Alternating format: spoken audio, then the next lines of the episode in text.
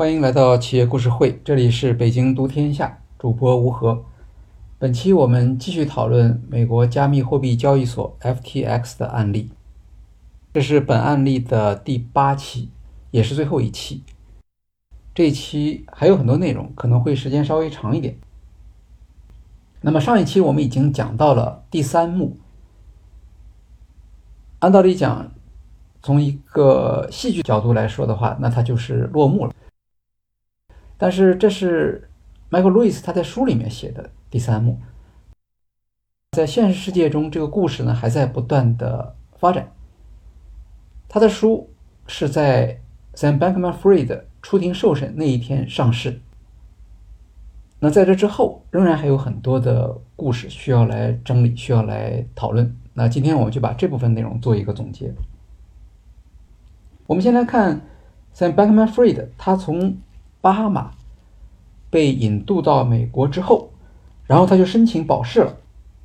保释的时候需要裁定一个保释金，法院给他定的指标是二点五亿美元，这是一个惩罚性的金额。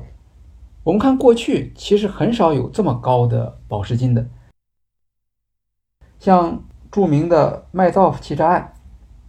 这个欺诈案的金额比 FTX 要高得多，但是它的保释金只要一千万美元。在 SBF 以后，币安的赵长鹏也遇到了这个问题，那他的保释金是一点七五亿美元，比 Sam Bankman-Fried 少一点，但是它在数量级上是一样的。所以法庭其实就用这个方法来发出信号，说这些人其实很危险。那么当然也有区别，区别在于赵长鹏的币安还在正常经营，所以理论上讲他是有能力来支付这个保释金的。但是 Sam Bankman-Fried 他已经破产了，在接受记者采访的时候，他说：“我现在只剩下十万美元的加密货币。”当然，也有人猜测他还有一些秘密的加密货币账户，有冷钱包，我们不知道。那么，假如政府真的不能没收他手上的加密货币的话，那这个倒是挺有意思的一个结果。可是，这个钱他也不能拿出来做自己的保释金，所以最后是怎么样来解决这个问题呢？是他父母把自己的房产拿出来做担保，要求是不能光有父母，还要有别人。所以最后他的保释金是有四个人，其中有两人是斯坦福大学的，一个是前任的法学院的院长，是他们家的多年的好友，还有一位是计算机系的。这两个人分别交纳了五十万美元和二十万美元。当然，保释金并不是代表这个钱所有的钱都要交到政府指定的某个账户里面去，它更多的是一种担保。那么定如此高的金额，有一个原因是向大家说明，Sam Bankman-Fried 他是金融犯罪，他是非常有钱的。那么保释期间，按规定他是只能待在他家里头。脚上带着一个那种电子脚镣，但是记者可以采访，他也可以接受采访。当时他的生活状态是什么样呢？那么不同的记者有不同的记录，比如说 Zika Fox，他说说 SBF 的父母他聘用了保安人员，每周花费一万美元，但是 Michael Lewis 就没有这样说，他只说他们买了一条德国牧羊犬看家。来保护 SBF，有个人就问他父母的房子怎么样？那去过现场的自媒体 Tiffany 冯说，说房子很不错，但应该不算是豪宅。应该说，在此期间到他们家去采访的媒体是不少的，有一些媒体的记者去了之后，看到他父母来开门，然后送他们。到 Sam Bankman 的房间，然后就退出。这些记者会觉得有点抱歉，或者怜悯，因为他的父母肯定是不赞成 SBF 继续接受采访的，但是他们也没有阻拦。那破产之后，就要来看 FTX 的重要的利益相关人了。很多人受到了损失，这些人可以分成不同的类别。首先是公司员工，公司没有了，大家都没有工作了，这是第一层的损失。第二层的损失是这些员工，他们大部分人是非常的信任 Sam Bankman-Fried。对 FTX 的前景深信不疑，所以他们把自己挣到的钱全部都投到公司里面去。有的员工在公司破产后陷入了困境，连回家的机票钱都没有了。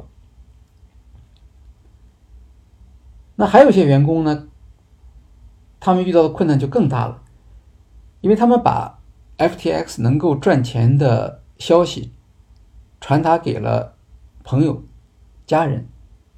把他们的钱也投到公司里面去了。这样的话，他们损失掉的不光是工作、财产，还有个人信誉。像这种不光让自己受损，连带亲人一起亏钱，这是典型的庞氏骗局中经常出现的情景。所以由此就可以理解为什么迈克尔·路易斯说。FTX 不是庞氏骗局，大家就特别生气。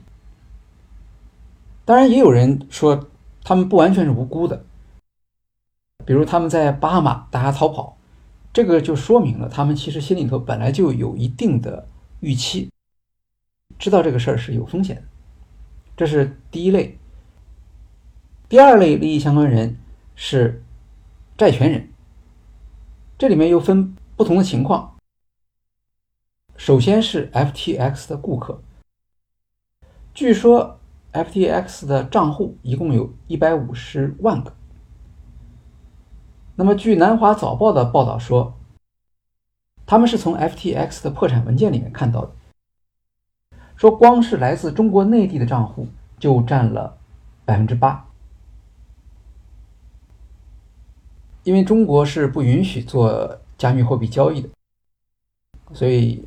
很多人就只好跑到巴哈马那儿去做，但是没人想到的是，这是中国内地会是以地区而论账户比例最高的，一个是中国内地，一个是英国。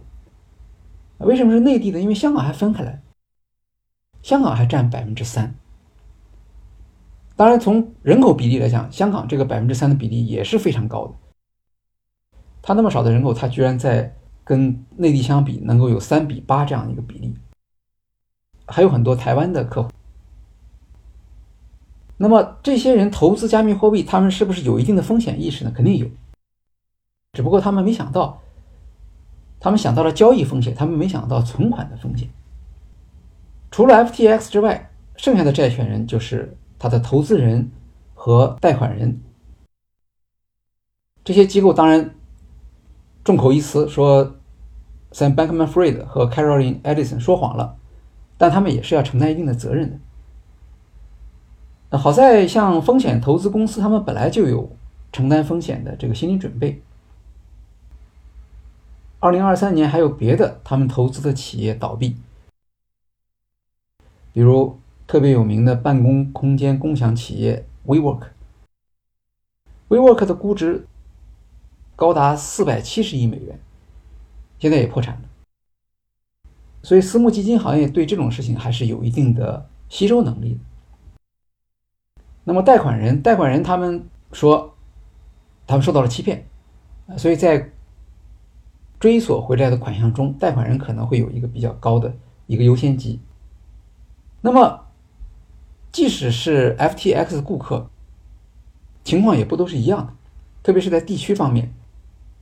因为 FTX 旗下它一共有二十九家交易所，不同的地区有些国家它有特殊的要求，所以它就专门成立一个当地的交易所，所以他们的情况是不一样的。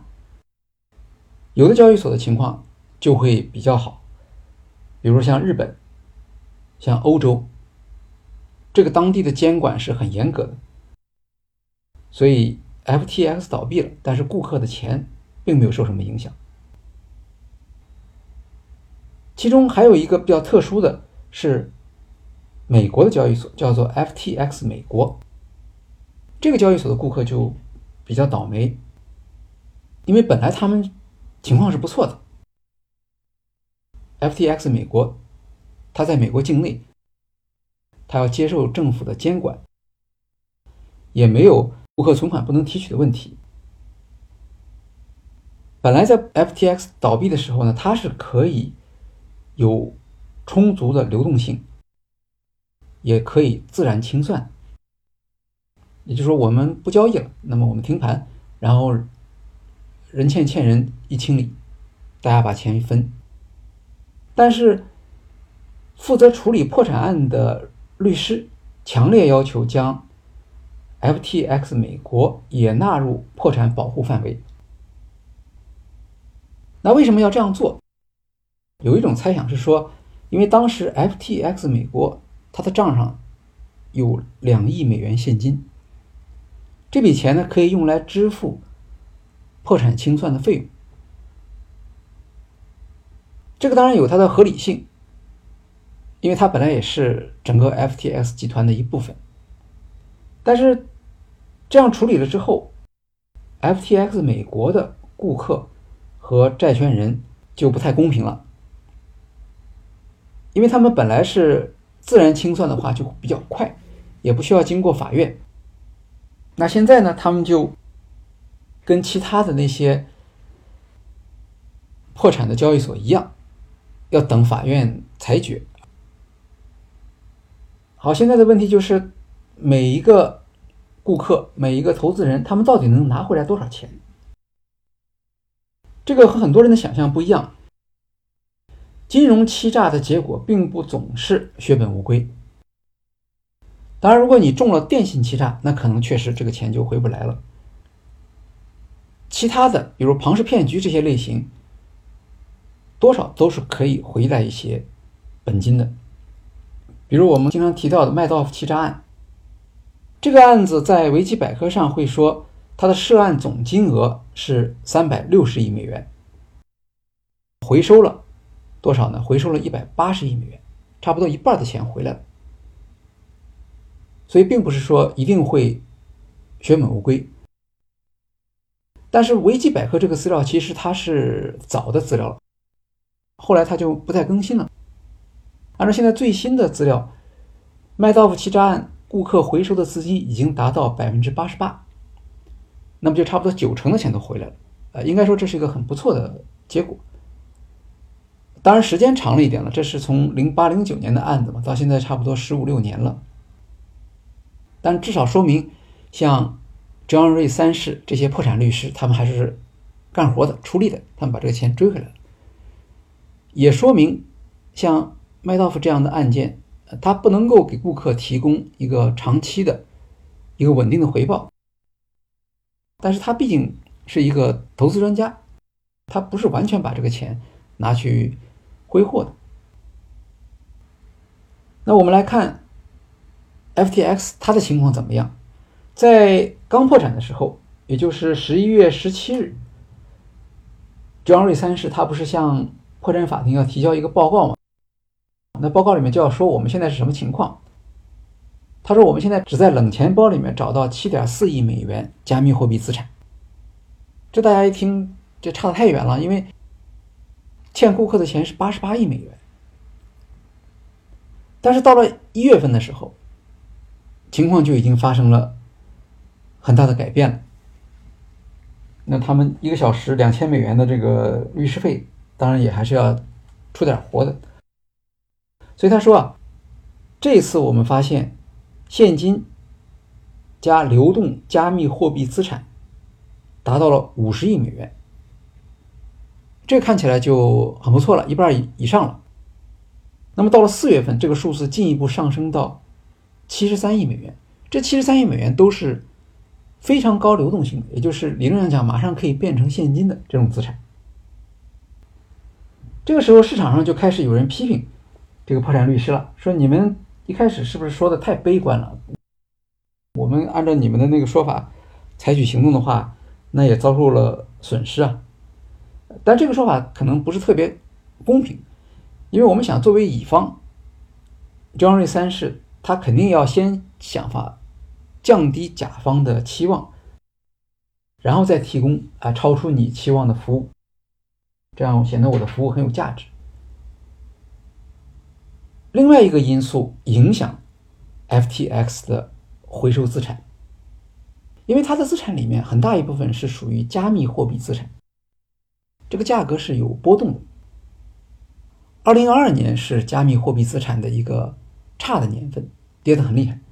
但是二零二三年就刚好相反，是好年份。比特币从二零二二年年底的一万六千美元上涨到四万美元。今天早上消息说比特币大跌，那么大家看一下，所谓大跌跌到多少呢？也还没跌到四万美元以下，这就是反映了一个市场的行情嘛。然后 FTX 除了比特币之外，它还有一个重要的货币资产叫做索拉纳，这个索拉纳是 Sam Bankman-Fried 他个人特别欣赏的一种加密货币。那么索拉纳也有比较大的升值，年初的时候，就是二零二三年年初。索拉纳只有十美元，到年底的时候几乎涨到一百美元。那这样的资产价格的变化，我们可以想象，对于债权人来说，当然是非常好的消息了。那现在讲来讲去，我们说的都还没有提到它的非现金类的资产。他不是做了很多企业投资吗？风险投资吗？那这些钱理论上讲也是他的资产。而且是公开的，谁都知道。这些投资现在来看，可能会有一些不同的看法，就是为什么要投资这家企业，投多少。但是基本上，作为一个 CEO，Sam Bankman-Fried，他所做的投资，总体上来讲，大家给他的评价还是正面的啊。特别是他有一个神奇的投资，就是给 Anthropic 的那个投资，百分之二十的股份，五亿美元。这个回报是非常高的，所以现在普遍认为，七十三亿美元的现金，光是加上 Anthropic 一家公司的股权，就已经足够归还顾客的全部存款，也就是八十八亿美元。那么这个回款的速度比较快，情况看起来也比较好，甚至还引发了争议，就是这个功劳到底算谁的？律师团队会说这是他们努力工作的结果。Sam Bankman-Fried 就说这个钱还是我们管理的好，不然的话你上哪去追呢？到了二零二三年的十二月，也就是上个月，清算委员会就发布了偿还的计划啊，大家也等了一年了，到底这个钱能拿回来多少？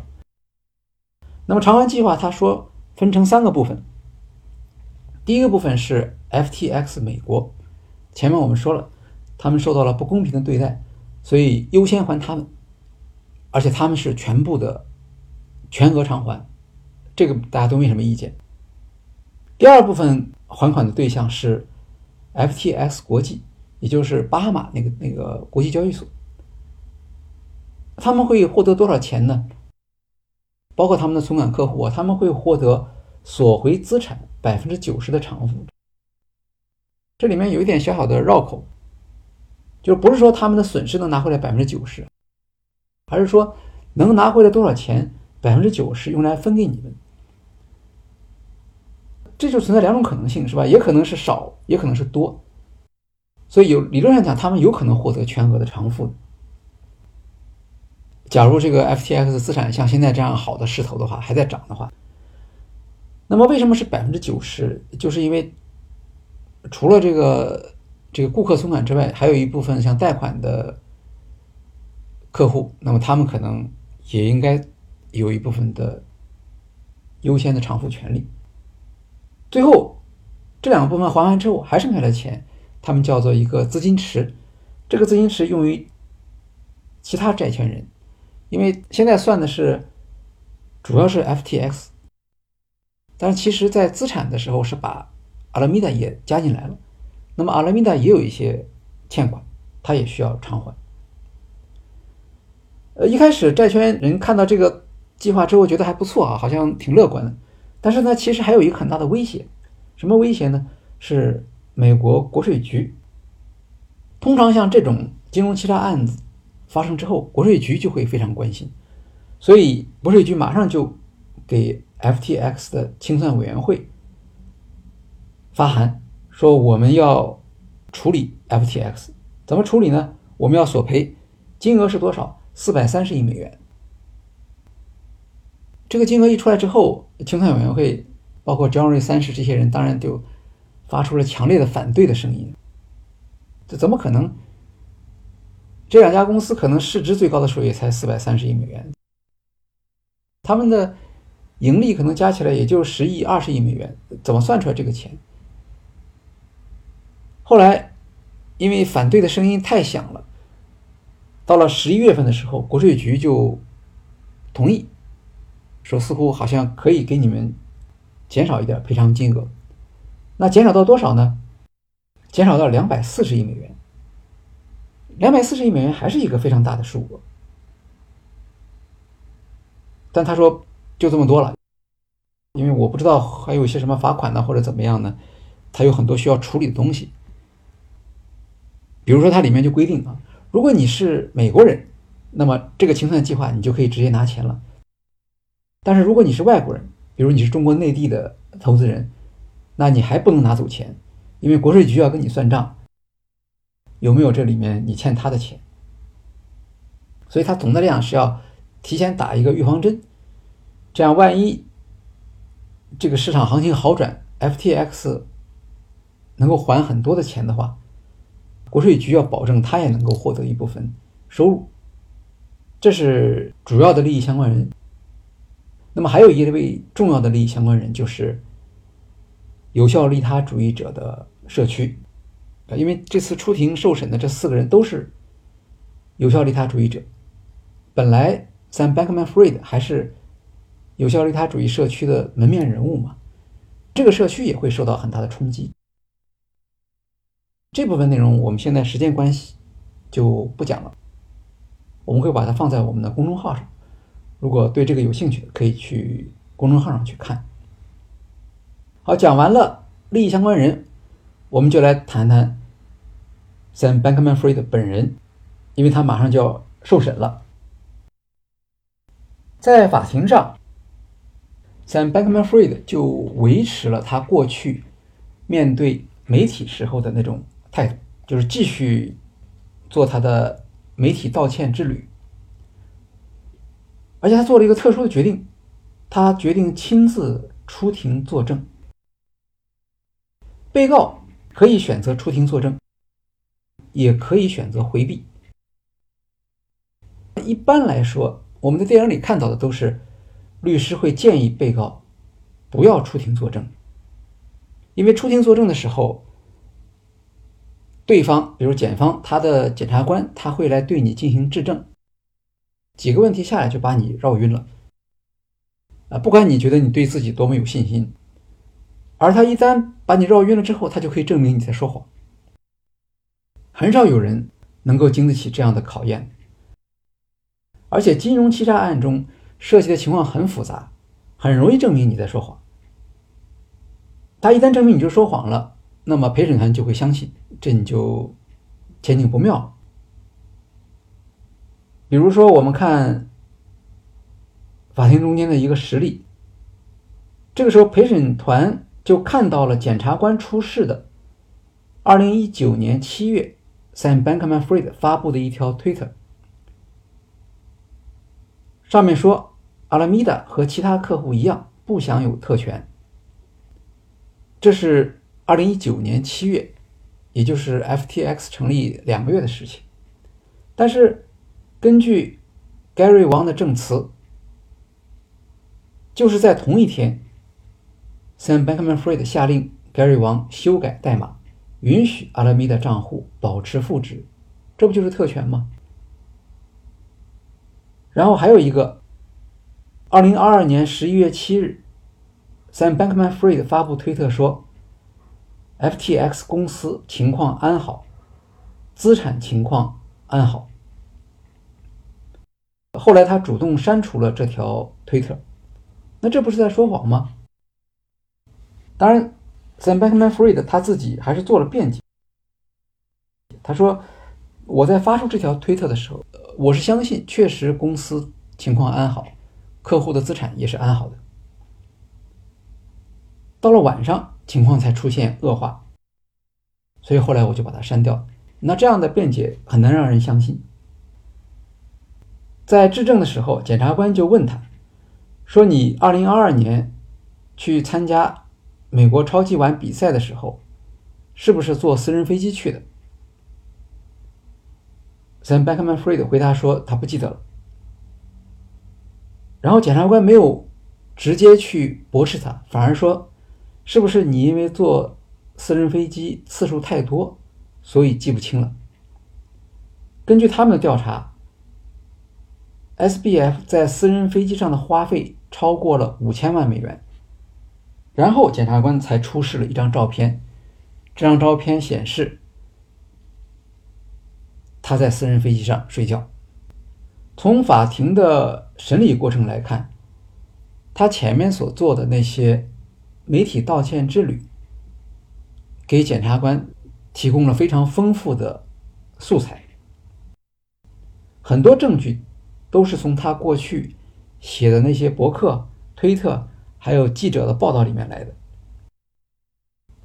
这个当然增加了 SBF 作证的难度，因为他当初讲了些什么话，做了些什么事，他恐怕很难每个都记得住。然后他一旦否认，就构成了说谎。这样的话，他在法庭上实际上就非常狼狈了。每次他说不记得或者不确定，法官就会拿出来一个。他自己的写的文字或者是采访记录，后来陪审团都已经知道这一套了，大家都就像看游戏一样来看这个场面，所以自己站到证人席上去自证，看来不是一个好的选择，因为他给人的感觉是你要有信心，你能够对抗法律，呃，你能够把。检察官的这一套接下来，但公众其实不是这样想，公众希望看到罪犯受到惩罚，这个要求也是合理的。有的时候政治议题可以去自证，因为你可以利用这个机会来陈述自己的主张，而政治上的主张呢，它是没有什么对错的。但是在金融欺诈案不一样，金融欺诈案首先陪审团已经对那些受害者。很同情了，所以你这个时候你再站出来试图辩解，那就是狡辩嘛。所以媒体在这个问题上做了一个判断，他们说，Sam Bankman-Fried 是一个表现非常糟糕的证人。有一个媒体的标题是说，Sam Bankman-Fried 在自证时说，所有人都有错，呃，就是没有说他自己有错。那作为一个自证的被告，其实这样做是很自然的。其实这个事情可能在一开始就已经定下来了，因为他拒绝认罪嘛。你拒绝认罪的话，你在法庭上的表现就没有多少灵活性，因为你必须在每一个问题上提防检察官让你一脚踏空。当然，我们也不能说 Sam Bankman-Fried 这样做没有道理。因为他的选择，他选择出庭自证，确实也对法庭审理带来了一定的改变。比如说，法官听说他要出庭自证，法官就对庭审的流程做了一个改变。他对陪审团说：“今天下午你们放假。”然后他要解释这个事情，他说：“这事儿不常见，但是因为他要自证，所以我要让他在我面前。”先跟检察官自证一番，然后由我来决定哪些是可以告诉你们的，哪些是不可以告诉你们的。这样的话，相当于他做了两次表演。虽然在两次表演中他不能悔改了，比如前一天你这么说的，后一天你就不能再换一个说法，但是也可以说他提前获得了一次练习的机会。所以这和 Sam Bankman-Fried 一生追求风险的这个精神倒是一致的。那么另一项重要的决定是拒绝认罪。一般来说，拒绝认罪是可以的，呃，是一种庭审的或者是一种辩护的策略。但是在本案情况不同，在于已经有其他的高管认罪了，已经有四个高管，其中三个是出庭了。那么在这个时候，你拒绝认罪就显得很突出。你们是一个团伙，要么都有罪，要么都无罪，不可能说别人都有罪，就你一个人无罪。而且在证明他们是团伙犯罪方面，检察官已经有比较好的证据了。呃，比如说证人介绍了他们是怎么样开会，那既然开会，就说明你们知道发生了什么事情，也知道他是在说谎，而且从他们过去的这种表现来看。很明显，他们是一个团伙。何况他们还都是有效利他主义社区的成员。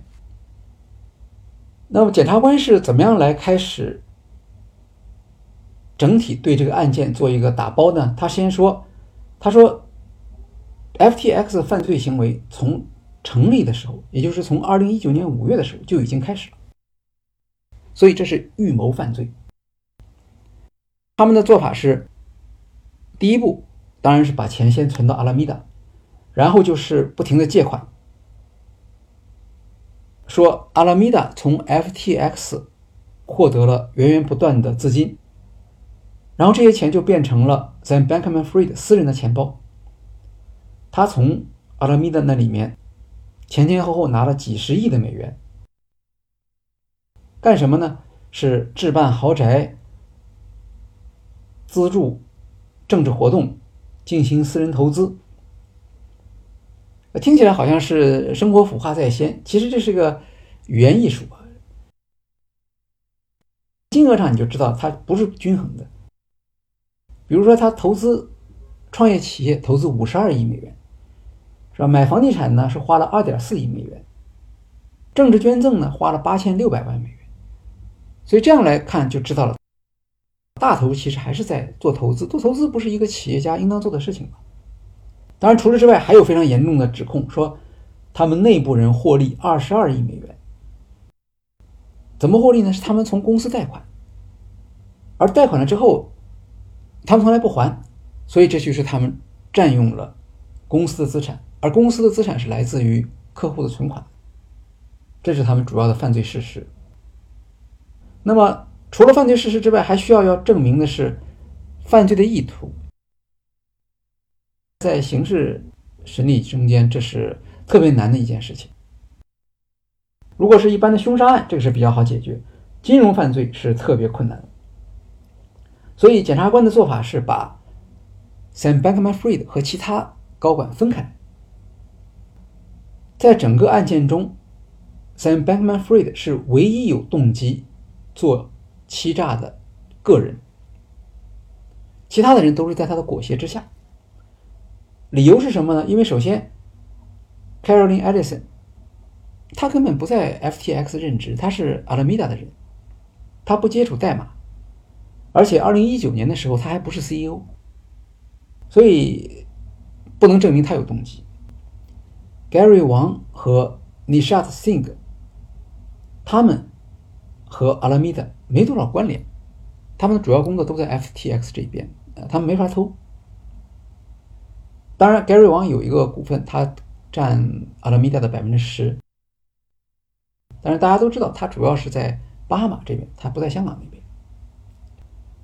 那么，他们都是工具，因为他们都听 Sam Bankman-Fried 的，所以他们虽然知道，但是真正有这个想干这个活的。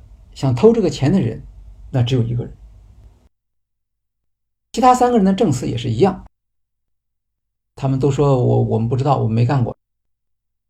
然后我们做了什么事，我们都是呃受他的命令的。当然，这个指控听上去还是有点疑问啊。这些人背景相同啊，年龄差不多，经历差不多，理想都一样，那里面只出了一个坏人。这个事情当然还是有点动摇的，就是他需要解释为什么 Sam Bankman-Fried 会起了贪心。所以检察官就说，他成立 FTX 的时候就是打算去骗顾客的钱的。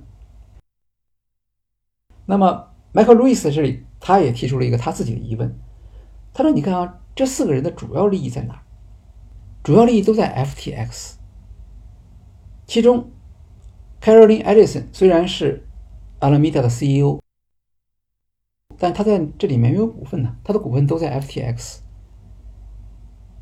Gary 王的股份在 FTX，Nishad Singh 也是，他在 Alameda 里面没钱。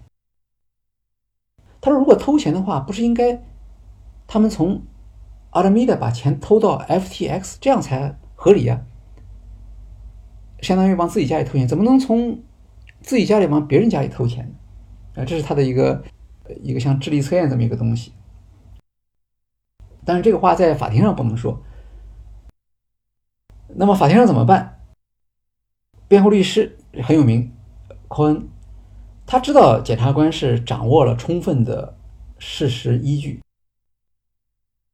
这个东西没办法跟他们去理论了，而且证人基本上是检察官让他们说什么就说什么，因为证人还没有定罪啊，他们还捏在检察官手里头所以辩护方就没办法，他们就想了一个办法，说我们就不争论事实。但是我们可以对事实做有利于我们的解释，所以他们说，从 FTX 成立到它的失败，SBF 所做的每一个决定都是善意行事。什么是善意行事呢？只要他在做出这个陈述的时候，比如他发这个推特的时候，他相信他的陈述是真实的，同时相信他的行为是合法的，并且符合客户的。最佳利益，那么就没有犯罪行为。比如说，二零二一年的秋天，这个时候，Sam Bankman-Fried 他已经知道 Alameda 欠 FTX 客户的钱，那个时候还没到现在这个程度，已经欠了三十亿美元了。但是他还是要求 Alameda 再借数十亿美元，干什么用呢？是来做风险投资的。那当时 Caroline Edison 就跟他有一个争议，Edison 说：“这不风险越来越高了吗？”但是 Sam Bankman-Fried 就执意还是要去进一步的增加阿拉米达的债务。政府方面认为说：“你看，这个就是他的犯罪动机啊！他他明明知道已经偷了顾客不少钱了，还接着偷。”但是辩护方就说：“不是啊。”说这只是他们两个人对于市场的判断不同。Sam Bankman-Fried 认为当时市场行情很好，要抓住这个机会，而 Caroline Edison 他是有本位思想，他怕 Alameda 那边有风险。那这两个人都没错。检察官方面当然指控 Sam Bankman-Fried 说他做了庞氏骗局，那辩护律师就和麦克路易斯一样，说他没有，因为他是企业家而不是骗子。那么，这个善意的形式的这个辩护策略，他必须得有一些证据来证明他们和检方的这个分析和判断是不一致的，所以他们不能光用检方的这个提供的这些证据，还得有一些自己的证据。所以律师就说：“呃，你看，从 Sam Bankman 被捕之后到现在。”这个破产清算律师啊，他们回收款项的情况好像是很不错的。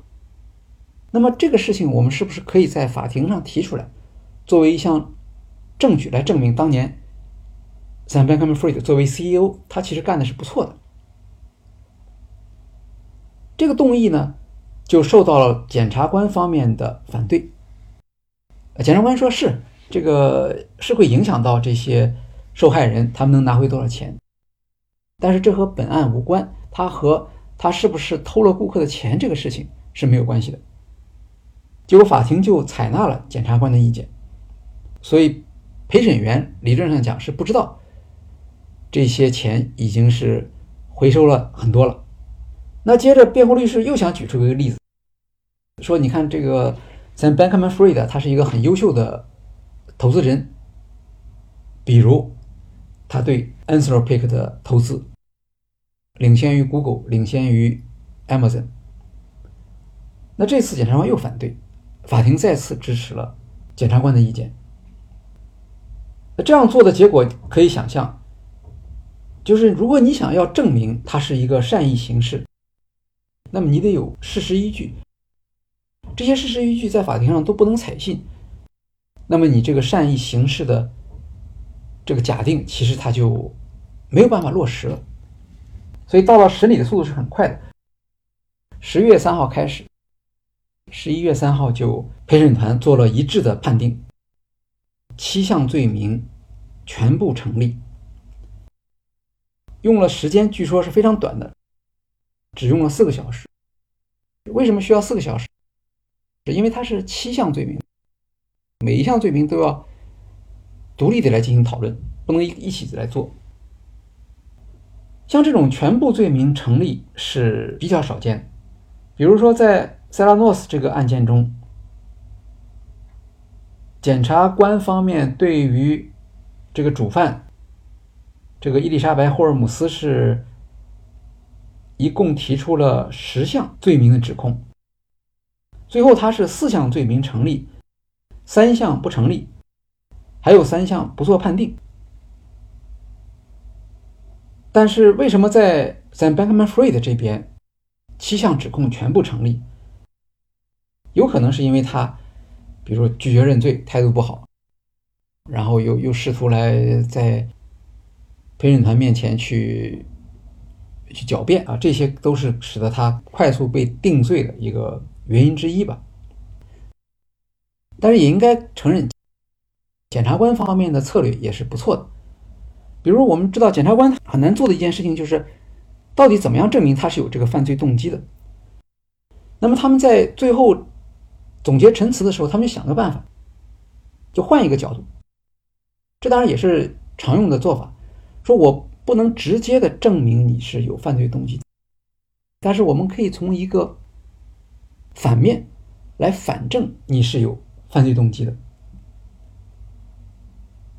比如说，在法庭上，检察官方面就说说你有六次机会可以收手，你却没有选择这些机会，所以足以证明你脑子里一直想的是怎么样去偷顾客的钱。哪六次机会呢？第一次机会是说，二零二一年。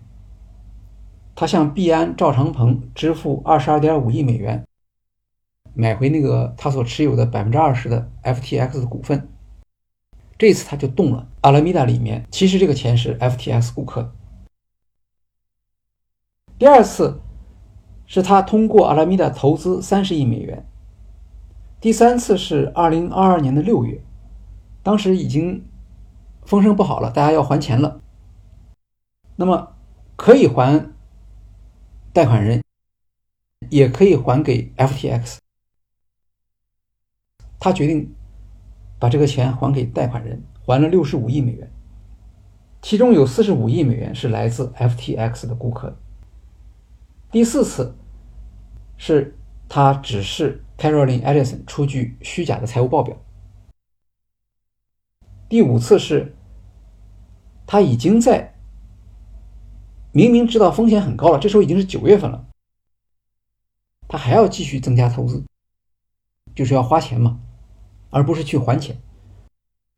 包括他给他以前 Jane Street 公司的一个同事创建的一个新公司叫 Maduro，给了他四亿美元，而且还做了大量的政治捐献。那为什么知道他已经了解到情况不妙了？因为他当时开了个会，想要关闭阿拉米达。第六次当然就是十一月八号那条著名的推特：“公司安好，资产安好。”检察官说这这是骗人的。所以虽然说律师对这些逐一做了反驳，但是没有能够动摇陪审团。呃，所以检察官方面确实也做的是。挺不错的，在法庭记录上，我们可以看到，其实，在阿拉米达的管理上的确出现了一个比较大的问题。这个问题的原因是什么呢？原因可能是 Sam Bankman-Fried 和 Caroline Edison 之间的协调没有做好。比如说，他们有那么高的一个资产规模，最高的时候是四百亿美元。这么高的一个资产规模，它其实是用这种加密货币来支撑的嘛？光是 FTT 大概就占了一百多亿。在这种情况下，肯定是要做一些对冲保护的。万一市场方向变化，那你肯定这些钱就灰飞烟灭了。那对于他们这个级别的交易员来说，这个肯定是一个基础性的常识。那为什么没有做好这个保护呢？我们看到，在二零二二年九月的时候，他的资产从最高的四百亿美元下跌到一百亿美元，这里面可以明显的看到，这是缺乏保护的。那到了法庭上呢，其实两边是有不同的说法。Sam Bankman-Fried 说，他问过 Caroline Ellison 有没有做好这个对冲保护。edison 说他做了，但是 edison 也有他的理由。他说：“我我做了保护，是我没有想到你还需要继续的用我们阿拉米达的钱做抵押来贷款。这样的话，你等于把我的这个风险又放大了，所以导致我的对冲保护不够。那这两个人就有一个互相的埋怨。后来。” Sam Bankman-Fried 说，Edison 是承认了，说他还应该做更多的保护。那么当时为什么他们两个人不能很好的协作呢？也跟一个意外的因素有关，就他们俩本来是男女朋友，然后在2021年底的时候，两个人就闹崩了。闹崩了以后呢，居然就不说话了。这个公司很大呀，这个公司的资产是四百亿美元。当时，Caroline Ellison 多大岁数呢？是二十六岁。一个二十六岁的年轻人，掌管资产四百亿美元的公司，然后上面没有没有人管他，因为公司的所有人就是 Sam Bankman-Fried，他俩又不说话，那这种情况下出现问题也是很正常的。当然，这是一个偶然因素了。Sam Bankman-Fried，他作为实际控制人，那最终他是要承担所有的责任，这个没没有什么可说的。这是这个案子的一个告一段落了。那么破产了之后啊，我们看看是不是舆论就是一边倒。在法庭审理期间，你看主流的媒体基本上对于。咱 Bankman-Fried 是冷嘲热讽啊，然后他们当然没有落井下石，因为他没有信息嘛。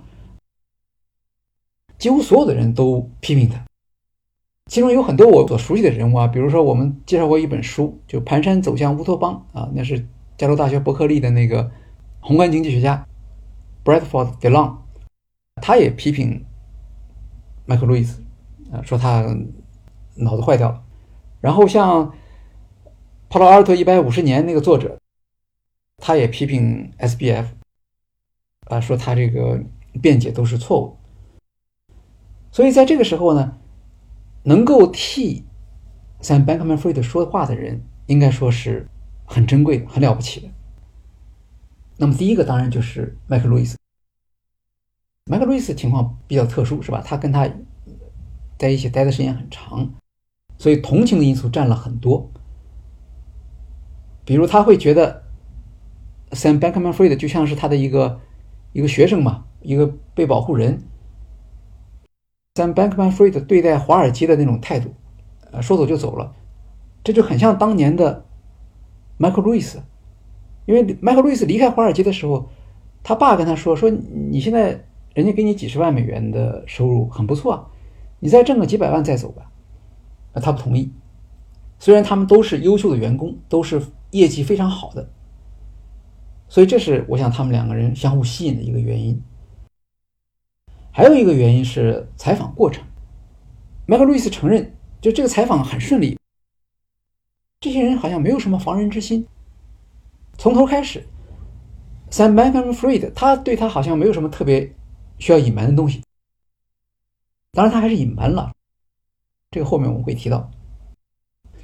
别的这些年轻人，他手下这些人也都个个都没有什么特别的戒心，都愿意很配合他，所以他觉得他是不是有点好像占了别人便宜？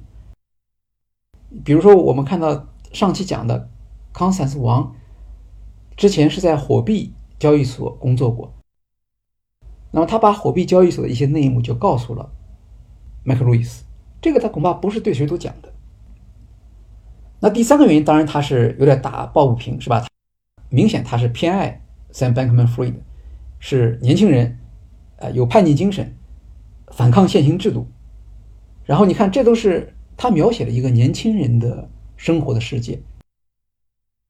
这个世界虽然是很混乱，带有年轻人的特色，但是很单纯、很透明。相反，他说：“你看那些人，不管是法庭上的人物、律师事务所、成人世界，简单的说就是魑魅魍魉。所以跟成人世界相比，这些年轻人的生活反而有一种值得同情的一种率意生活的感觉。”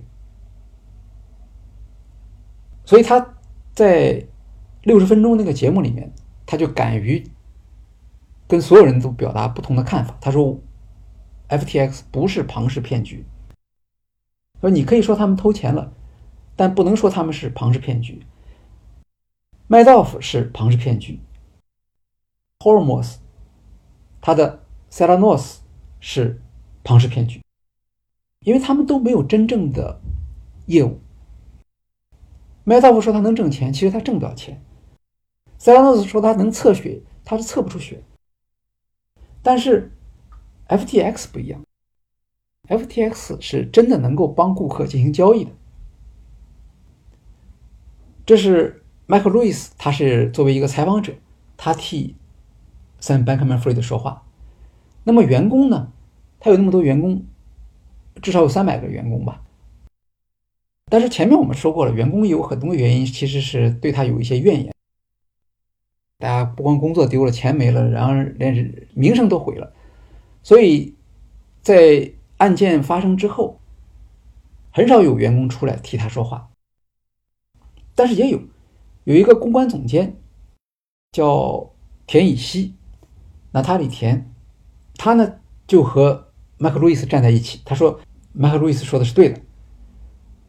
这个田以希啊，他是 Sam Bankman-Fried 的行政助理，就是他是负责制定他的日常的工作日历的。那么在大型组织中，我们都知道，真正有权力的人其实是控制领导时间的人，他就是这样的一个人。所以在这个意义上来讲，他确实对 FTX 有一定的发言权。那么他和刘易斯很熟的原因，是因为。本来路易斯来采访就是由他来安排的，所以他俩很熟。在 FTX 破产的时候，路易斯到巴哈马，当时就是田以希到机场去接他。然后接完他之后，他说他是当天还是第二天他就走了。当然他是提交了辞职报告的，他没有说他是怎么跟 Sam Bankman-Fried 告别的。呃，这个当然没有说可能是。更加能够说明一些问题的。后来，他还是没有逃过嘛，因为美国政府还是把他叫去做调查了。呃，但是只是问了一问他和什么人见面的那些细节，估计就是为了起诉他政治现金方面的一些问题吧。所以到了 Sam Bankman-Fried 出庭受审的时候，其实坐在旁听席上的不知道有没有别的人，但是像。田以希这样的是很少的。美国有一个短新闻的网站叫 Axio，Axio 说他飞了八千公里去参加庭审，啊，显然美国人也是觉得这种讲义气的行为是值得肯定的吧。所以他们就采访他说：“你你你对这个庭审有什么看法？”然后他说他对庭审的结果感到很难过。呃，他用的词是 “sad”。那么，但他当然他说这个好像不太合适，可是他这是他的真实的感受。然后说到检察官的时候，他就对检察官的指控有不同的看法。他说检察官说，SBF 是一个说谎者，他承认。然后说他偷了顾客的钱，他也承认。但是检察官最后说，他做这些是因为他很贪婪，用的词是 greed。这个呢，他说他不太同意。他说，因为他跟他在一块儿待了两年的时间，他去哪儿是是见什么人都在他的时间表里头，所以他认为在他的观察中，Sam Bankman-Fried 没有表现出贪婪的行为。或者指标，因为他是做公关出身的嘛。他说：“你看，每个老板他都有一些个人的偏好，吃啊、住啊、休息啊等等。但是 Sam Bankman-Fried 没有，他对这些东西从来没有要求。那他以此作为证据，认为他不是一个贪婪的人。然后他也学会了路易斯那套说法：我们不是骗子。”他说：“你看，我们有技术，我们有产品。”后来有人跟他说：“说你这是不是斯德哥尔摩综合症？”呃，他说：“也许吧，但是我手上有 Sam Bankman-Fried 的工作日程，这个工作表是真实的，就是他确实是努力工作的，他没有时间去做一些乌七八糟的事情。”那这是采访者、员工、外人有没有对？在 Bankman-Fried 做一点声援的很少，因为大部分他合作过的这些名人这个时候都吓跑了嘛。呃，但是也有，比如说以太坊，以太坊的联合创始人叫做 Buterin，他说啊，他我们不要把加密货币行业的所有的问题都归到 Sam Bankman-Fried 一个人身上。甚至 Sam Bankman-Fried 以前所主张的一些事情，可能也不见得就是不对的。比如他欢迎监管这个事情，可能就不能说不合适。他是在一个大型的一个加密货币的会议上讲这番话，啊，但是效果就不好，因为大家不想听这个话。绝大多数人上来之后，第一件事就先说，先是谴责 FTX。那这样他就受到了压力，后来他也。不得不做一些退让，他就爆黑料了。他说：“Sam Bankman-Fried 这个人呢，在我们加密货币行业的人看来，不值得信任。我们从来都不尊敬他。为什么呢？因为他并不是真的认同加密货币。哎，他不像我们是有一个加密货币的信仰的。他只是把加密货币作为赚钱的一种方式。但他这样说，无意中也……”证实了我们前面所说的一个观点，Sam Bankman-Fried 他和加密货币圈的关系其实不太好，但他们不是一类人。后来我们看赵长鹏，币安的 CEO 赵长鹏，他在二零二二年十一月七日的时候参加过一个访谈，那个时候主持人就问他，说 SBF 曾经说，说你们两家，也就是 FTX 和币安之间是一种陪练的关系。好像是竞争对手嘛？那赵长鹏就回答说：“说只有精神病患者才会相信他的说法。”那底下这观众就笑起来了。其实这样讲不一定说明，呃，赵长鹏一点都不同情 SBF，而是说在内心深处，他们可能就不是一类人。从来加密货币行业没有把 Sam Bankman-Fried 看作是自己人，那他们把他看作什么人呢？他们把他看作是华尔街的代理人，而他们自己都看不起华尔街这些投资公司啊、私募基金呢，说他们都不懂嘛，呃，他们只是看，好像 Sam Bankman-Fried 是他们熟人，他们相信他，所以他们就给他投资。这是加密货币行业人的看法。那么传统金融行业有没有同情 Sam Bankman-Fried 呢？有，其中影响最大的一个是潘兴广场资本管理公司 CEO，这个人叫 Bill Ackman。Bill Ackman 是一个真正的大空头，就主要是做空头来赚钱的。他最近特别出名嘛，因为这个哈佛大学校长 Gay 下台，主要就是他推动 Gay 下台所用的方法，跟他做空头生意是差不多的，就是不断的发布这个负面的消息，然后迫使你的价值下降。那在二零二二年底的时候，十一月份的时候，还是十二月份的时候，他看了《纽约时报》采访 Sam Bankman-Fried 的直播。看完之后，他就发了个推特，他说他相信 Sam Bankman-Fried 说的是真话，而且他还说，如果他说的是真话，那么他就应该承担民事责任，而不是刑事责任。啊，这番话出去之后，因为他是个名人呢，粉丝非常多，结果一下子就形成了网暴。那他虽然是一个有影响力的人，但是他也没有，大概之前也没有网暴的经验，就吓坏了。后来不得不退步，说你们完全误解了我的意思。但是这个人也是一个意志坚定的人。后来过了一个月，他看情况没有那么严重，他又出来说：“他说我为什么会同情 Sam Bankman-Fried？他先说我自己在 FTX 没有任何利益啊，所以我完全是跟他没有关系的。但是我过去也曾经受到过司法部的调查，说他们查了我整整三年，最后。”没有受到指控，当然，这个为什么没有受到指控，恐怕不一定是他的功劳，可能主要是他那个辩护律师的功劳。呃，有些事情在黑白之间嘛，就没有办法确定性的来定罪。所以他说，那么对于一个金融市场的创新来说，它本来就有一定的风险。那在这种情况下的话，我们不能上来就把它说成是有罪，这是。Bill Ackman，这个是一个真正的有影响力的人物。那么关于 Sam Bankman-Fried 庭审的部分，我们就介绍到这里。接下来呢，我们来讲讲迈克·路易斯的故事，因为他也是我们这个系列案例节目中的主角嘛。就是我们这一部分的内容题目叫做“迈克·路易斯的一人之战”，啊，就他一个人对抗整个美国社会。二零二三年，整体来看，这一年对他来说呢，应该说不是特别顺利。其中一个重要的事儿出在八月份，这个时候有一个橄榄球的明星叫奥赫，好像是 Michael 奥赫吧，他起诉养父母，他的养父母是一对白人夫妇，他们家的名字叫图伊。起诉的内容是什么？是要求解除监护权，同时索要。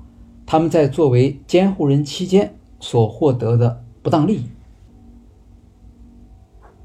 这个诉讼当事人呢，跟迈克·路易斯的关系呢非常密切，因为他有一本书叫做《盲点》，后来拍成电影叫做《弱点》。奥赫和图伊就是这个电影里的主要人物。这部电影挺成功的。拍的时候只花了两千万美元，但是票房达到三亿美元，而且还得了奥斯卡最佳女主角奖。那奥克是个什么人物呢？奥克是一个相当于有运动天赋的一个黑人少年。然后他因为他父亲很早就可能就去世了，然后他母亲又生病，所以他就无家可归，一直是。他美国好像有个寄养制度，不知道是政府的还是教会的，就是他就可以在不同的人家里生活。每家收留他一段时间，在这样的情况当然对小孩不好了，所以图伊夫妇呢就决定收养奥赫，然后他们帮助他提高成绩，帮他考了大学，密西西比大学，还成为这个橄榄球的明星。那现在为什么要起诉呢？起诉的原因是说，说图伊夫妇啊当年欺骗了他，说他们明明获得的是监护权。结果他们一直告诉他是收养，呃，这个监护本来是一个比较冷僻的法律协议，但现在呢，大家好像对这个词儿很熟，因为小甜甜布兰妮的遭遇，这还是亲生父亲控制他。再加上今年有个电影《花月杀手》，它里面说的是白人，你看那白人他就利用这种监护权来欺负印第安人，所以现在一说起监护，就会觉得跟恶霸、跟恶意的欺压是联系在一起了。好，现在橄榄球明星奥赫，这个是美国人很多人都知道他的，说起诉他的养父母。利用监护权谋取利益，这事儿还了得了？很多媒体就去报道，报道的时候，大家就说这个事儿是从电影来的，电影也骗了我们。那电影从哪来呢？电影是来自于迈克·路易斯的书，所以原来始作俑者啊，第一个坏蛋就是迈克·路易斯，所以他就变成了白人图伊夫妇欺骗一个。黑人小伙奥赫的同伙啊，不光欺骗了奥赫，欺骗了全美国的电影观众。这事儿是八月份发生的，按说跟路易斯的新书《走向无限》这个没什么关系，但是时间上太近了，因为那个书是在十月二号还是三号上市的，中间差不多只隔了一个月的时间。所以等于书还没上市，迈克·路易斯的人设已经先崩塌了。这个可以想象，对于一个畅销书作者来说，这是一个比较严重的问题了。那现在看起来，路易斯和出版商把新书上市的时间安排在 Sam Bankman-Fried 出庭受审当天，恐怕不是一个非常好的选择。呃，因为那个时候对于 FTX 的舆论其实已经形成了，就你说什么大家都不信了，结果就导致媒体对《走向无限》这本书呈现出一边倒的批评。然后大家说你你都跟踪贴身跟踪采访了一百次，结果你没有告诉我们任何黑幕，没有深挖他的这个人的道德缺陷，这这是你该做的事儿吗？所以就有人说。你是不是有意的替 Sam Bankman-Fried 做掩护？比如说《洛杉矶时报》，他说，路易斯没有写出来的内容，恐怕足够出另外一本书。而这意思就是说你在隐瞒信息啊。还有一个非常有名的科技媒体 Wired，它的标题就非常有代表性。他说，人人讨论的热门书是错误的。那么。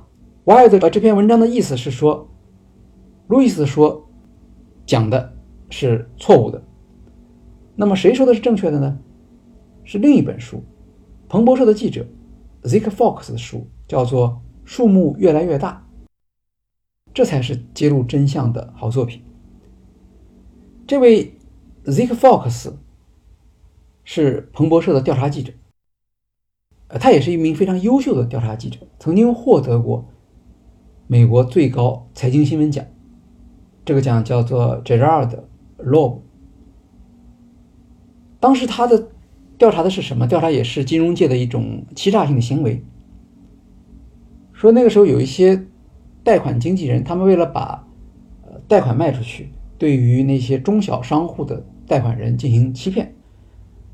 他们要求他签署一个文件，一旦违约。债权人有权直接没收他们的资产。通常情况下，违约应该放一放，是应该有个过程，是加速还款呢，还是怎么样来处理，而不能说上来就是收别人的那个铺子，或者是收别人的产业。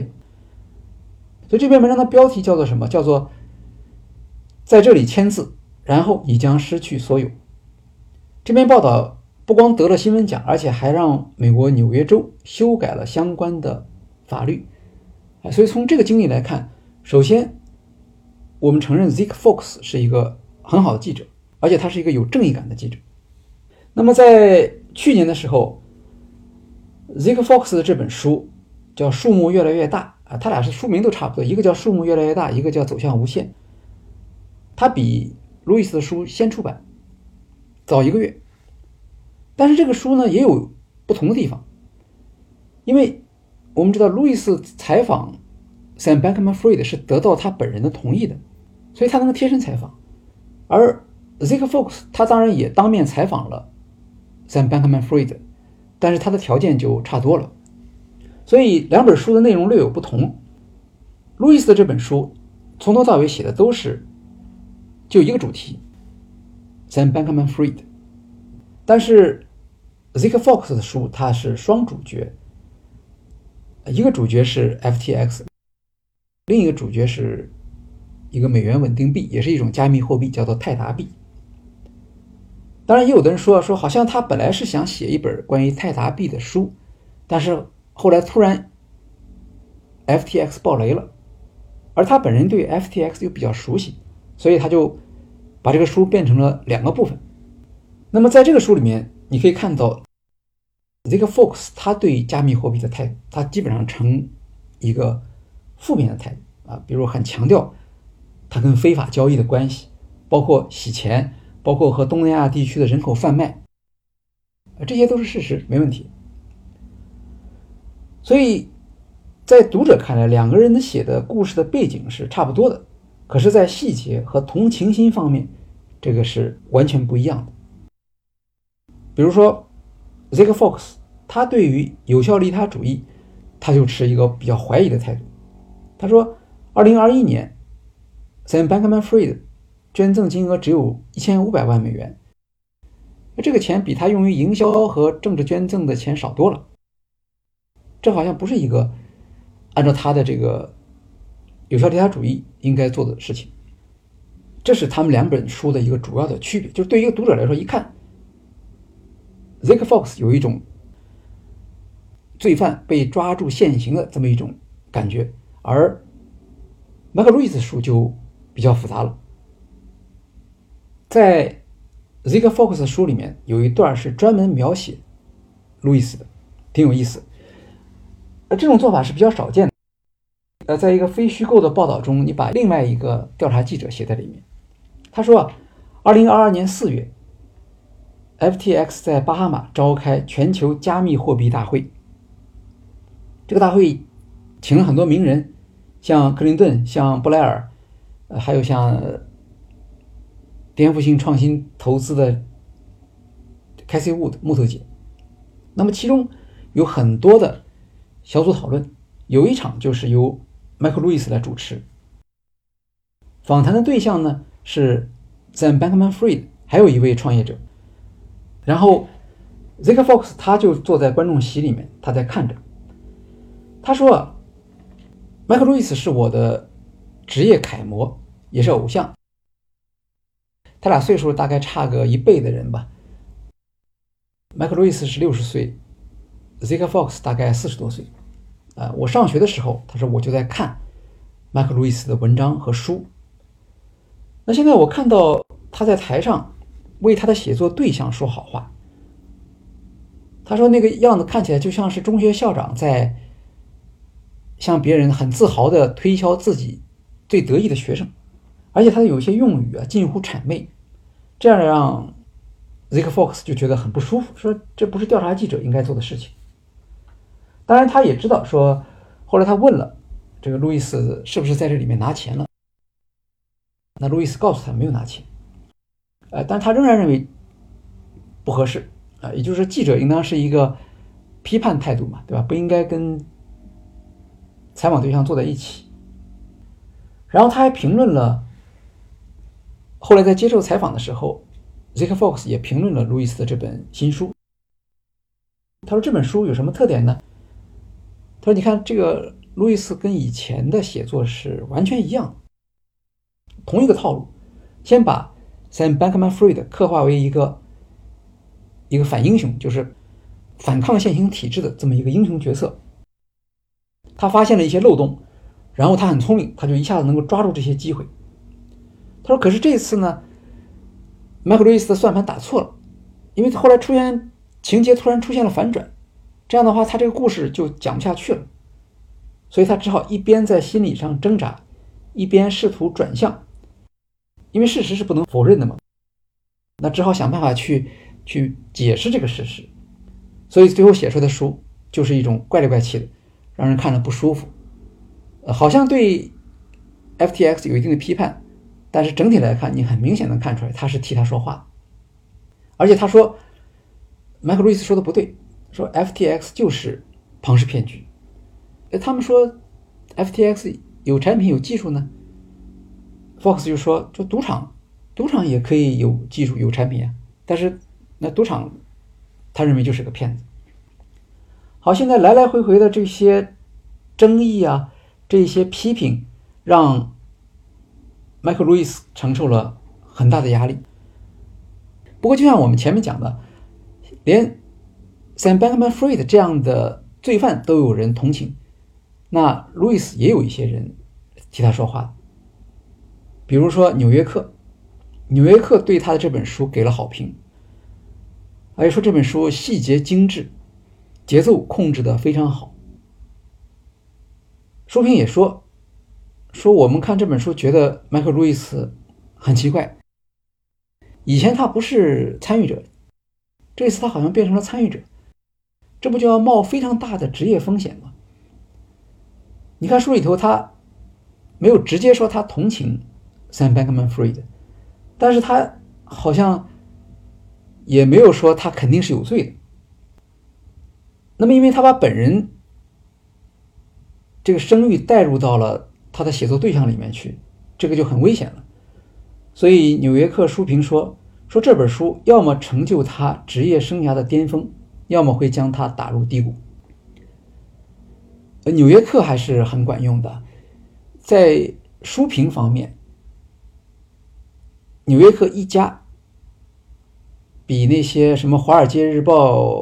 《纽约时报》、《华盛顿邮报》，包括这个所有的科技媒体加在一起，他们的分量也比不上《纽约客》，所以《纽约客》在这个时候向麦克·路易斯伸手，确实是一个仗义的一个行为。那其他的一些作家也有，比如说彭博社的作家叫 Matt Levin。Matt Levin 很有意思，他和那个 Zeke Fox 他们其实是同事啊，呃，但是他是呃专栏这边。他的背景是以前是好像是高盛的投资银行，所以他相对说来就站在专业人员这一边，而不是像 Zeke Fox 站在公众这一边。那么雷宾就说：“说你看大家都批评什么？批评路易斯说他没有充分解释。我们看他的书是想为了知道 SBF 是如何有罪，如何道德败坏的。那么雷宾说我们过去看过。”路易斯的书啊，我们看他的书，目的是什么？是为了看在别的地方看不到的东西。如果你想看道德批判，那么到处都是啊，你不一定非要选路易斯来看。但是如果你要看角色、看故事，那路易斯确实是非常好的选择。哎，他还说，你看，大家会关注一下这本书所有的细节都是由访谈组成的，这是非常了不起的。也就是说，路易斯不是用他自己的来讲故事，而是用他的采访对象来说故事。能做到这一点的非常少。好了，当这些人相当于群殴了以后，那路易斯就等于硬着头皮听嘛。但是他也想办法找机会，看看能不能做出一些辩护。比如说 Zik Fox 说他在巴哈马吹捧。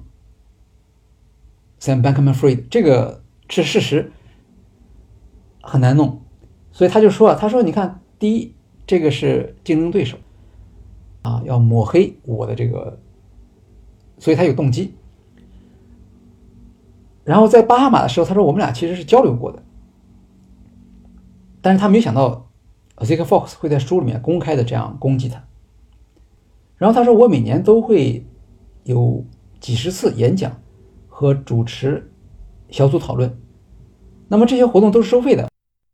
我一场的费用是十五万美元，但是我在 FTX 这次活动中间我没有拿报酬，好，没有利益关系。然后有人又说他你这个讲话太谄媚了，他说这个没有，他说我对 Sam 的态度和对其他人的态度是一样的，这只是一次愉快的社交互动。社交互动当然有点恭维的话说得过去。其实根本的原因还是他们两个人对加密货币市场的态度是完全不一样。呃，我们看 Zika Fox，他是一个正人君子，他是痛恨这种加密货币的。但是写在书里面的时候，他也有点困惑。他说：“你看啊，说这个 FTX 倒了，但是加密货币市场并没有完蛋。包括他认为纯粹是骗子的这个泰达币也没有完蛋。现在泰达币看起来还很不错。所以 zikfox 也觉得有点困惑。他说：‘你看，比特币的历史也不短了啊。跟他一起出山的是 WhatsApp 和那个 Uber。’那么你看，人家这两家应用啊，都给我们创造了那么多的商业价值，也给我们带来了生活中的方便。但是比特币或者加密货币忙了半天，到现在也没有一个主流的应用场景。花了那么多的钱，那么多的优秀的人才，消耗自己的时间在这个上面，这么多年过去了，没有这种成果。所以他说，他对加密货币市场感到失望。好不容易出了一个 FTX，是吧？这是一个总算是一个使用场景了，它是一个赌场嘛，啊，起码它是有一定技术的这么一个赌场。但这个赌场现在也关了，这是他对这个整个加密货币这个行业的看法。所以他们俩的矛盾好像是不可调和，呃，这个部分就到这里了。然后麦克路易斯的麻烦还没完，因为很多媒体都会问他这个图一。和奥赫他们两家的矛盾是怎么回事？他必须打起精神来回答。为什么呢？因为如果那个事情他是编造的，或者他做了欺骗，那么这本书走向无限肯定也就是编造和欺骗，所以他必须得把那个漏洞给堵上。而且跟加密货币不一样，加密货币大家都不了解嘛。橄榄球，美国人都每个人都觉得自己是橄榄球大师，是吧？这是不一样的。所以他就跟记者多次在采访中说，讲这个故事。他说：“我在书里面啊，这本书叫做《盲点》或者《盲测》。他说我书里面明明写了，图一家是监护而不是收养。可是到了电影里面呢，他变成了收养，这个我也没办法。其实，在那之前，按照我们刚才讲的，它叫寄养。寄养就是那些有爱心的家庭，他收留。”奥赫在家里住一段时间，哎，然后人家也不能无限制的照顾他，那么就过一个月，可能就到下一家去。那本来奥赫在图一家虽然待的时间长，但也只是一个寄养关系，那就住着吧。问题是，他上大学，上大学的时候啊，这个那个时候他们对于黑人运动员，特别是对于这种有天赋的黑人运动员，其实白人社区是排斥的，所以他们就要求。图一家和奥赫必须存在法律关系，你才能够推荐他来。图一家是密西西比大学这所学院的赞助人之一，但是也不能送人来，你们两家必须得有法律关系。那么好，什么法律关系呢？那当然最简单的就是收养了。可是那个时候说收养不合适，因为他已经十八岁了，不能收养。那不能收养的话，还有一个选择就是监护嘛。他说这个事情是说过的，是公开的，并不是说大家不知道。而且即使是采用了监护，实际上图一家还是把他当做自己的收养来的孩子。这个证据是什么？就是每年这个家庭都要写圣诞贺卡，贺卡的时候是要有家庭成员的签名或者照片的。那么这里面就有凹合。曾经有一个亲戚。收到这个卡片之后，还打电话来问，说我不想对你们有不礼貌的问题啊，但是我想知道这上面这个黑小孩是谁？哎，说明这是真的。然后在这段时间里，为了帮助奥赫上大学，他们家确实也出了很多力，甚至走了一些捷径。这奥赫一开始的时候成绩特别差，他在高中第一年的时候，他的 GPA。是零点零六，我们都很难想象 GPA 还能还能比一还小这样一个数字，零点零六。然后后来他们家就找了一个一个辅导老师来帮他辅导，呃，这个电影里面都都有。这个老师就帮他辅导之后，奥赫也不是一个笨孩子，后来他就拿到了 A 和 B，但是因为他前面的成绩太差，所以后来这个整个 GPA 呢慢慢提高到了二点五，就上不去了。高中的课都学完了，没没课了，没课的话你还怎么提高呢？但是人家密西西比大学要二点六五，这个时候就遇到了一个困难。但是他们家是商人，商人就想办法，就绕着走，怎么办呢？他们发现那个时候在杨百翰大学，他有一些网络课程，英语课，很简单，呃，就是答点题目就可以了。本地这个学校呢，可能是可以承认这个杨百翰大学网课的成绩。这样的话，他就在暑假里面就赶快去上这些网课，然后。网课可以取得比较好的成绩吧，用它来替代以前的英语课的成绩啊，这就算是变相的提高他的成绩，总算是把这个二点六五这个凑够了。然后他们还想了个别的招数，这美国不是有个 ACT 考试吗？这个 ACT 考试啊，对不同的人是不一样的。像奥克这样的学员属于学习上有障碍，他们网开一面说你可以。多次考试，对于我们熟悉考试的人来说，这个这就很好的一个机会了。他们就去考吧，考完了之后就来对答案，对完答案之后，下次再去考。所以后来他是靠着一个比较好的 ACT 成绩，加上一个勉强及格的这么一个 GPA 的成绩，总算是进了大学了。而且他们家这个这个教师辅导还没到此结束啊。他进了大学之后，这个辅导老师就搬到他大学那个地方去住，整个大学四年里还盯着他学习，这个也挺好玩的一个事情。那么，所以这些故事在电影里面表现的是没什么问题，但是后来又有一个争议说，呃。那么拍电影赚了那么多钱，奥克到底拿到没有？这是奥克起诉的一个理由嘛？然后麦克路易斯说：“这个事我知道，因为他们的钱都从我这儿来的。”他说：“这本书本来我没打算去拍电影，它是讲橄榄球的一个战术上的转变，所以它有个副标题叫‘呃游戏的进化’。”但是，麦克·路易斯说啊，他说这是我喜欢的题目。可是我也知道，运动界包括这个粉丝们，他们都是不看书的。那我写书干嘛呢？所以我为了让我的书能卖出去，我除了讲战术，我还得把故事讲好。哎，正好有奥克这样一个故事，他本来就是这个战术突破的一个一个执行人。然后他本来又有一个跟白人家庭这么一个收养的关系，这等于是一个佳话嘛，所以我就把这两件事儿放到一本书里面去写，希望这个书能多卖一点。那么书出版之后呢，有一个人看到了这本书，谁呢？叫做 Fred Smith。这个读过商学院的人可能对这个名字都会有印象。其实他的服务我们每个人都用过，他就是。联邦快递的创始人，也是全世界所有快递公司的这个创始人。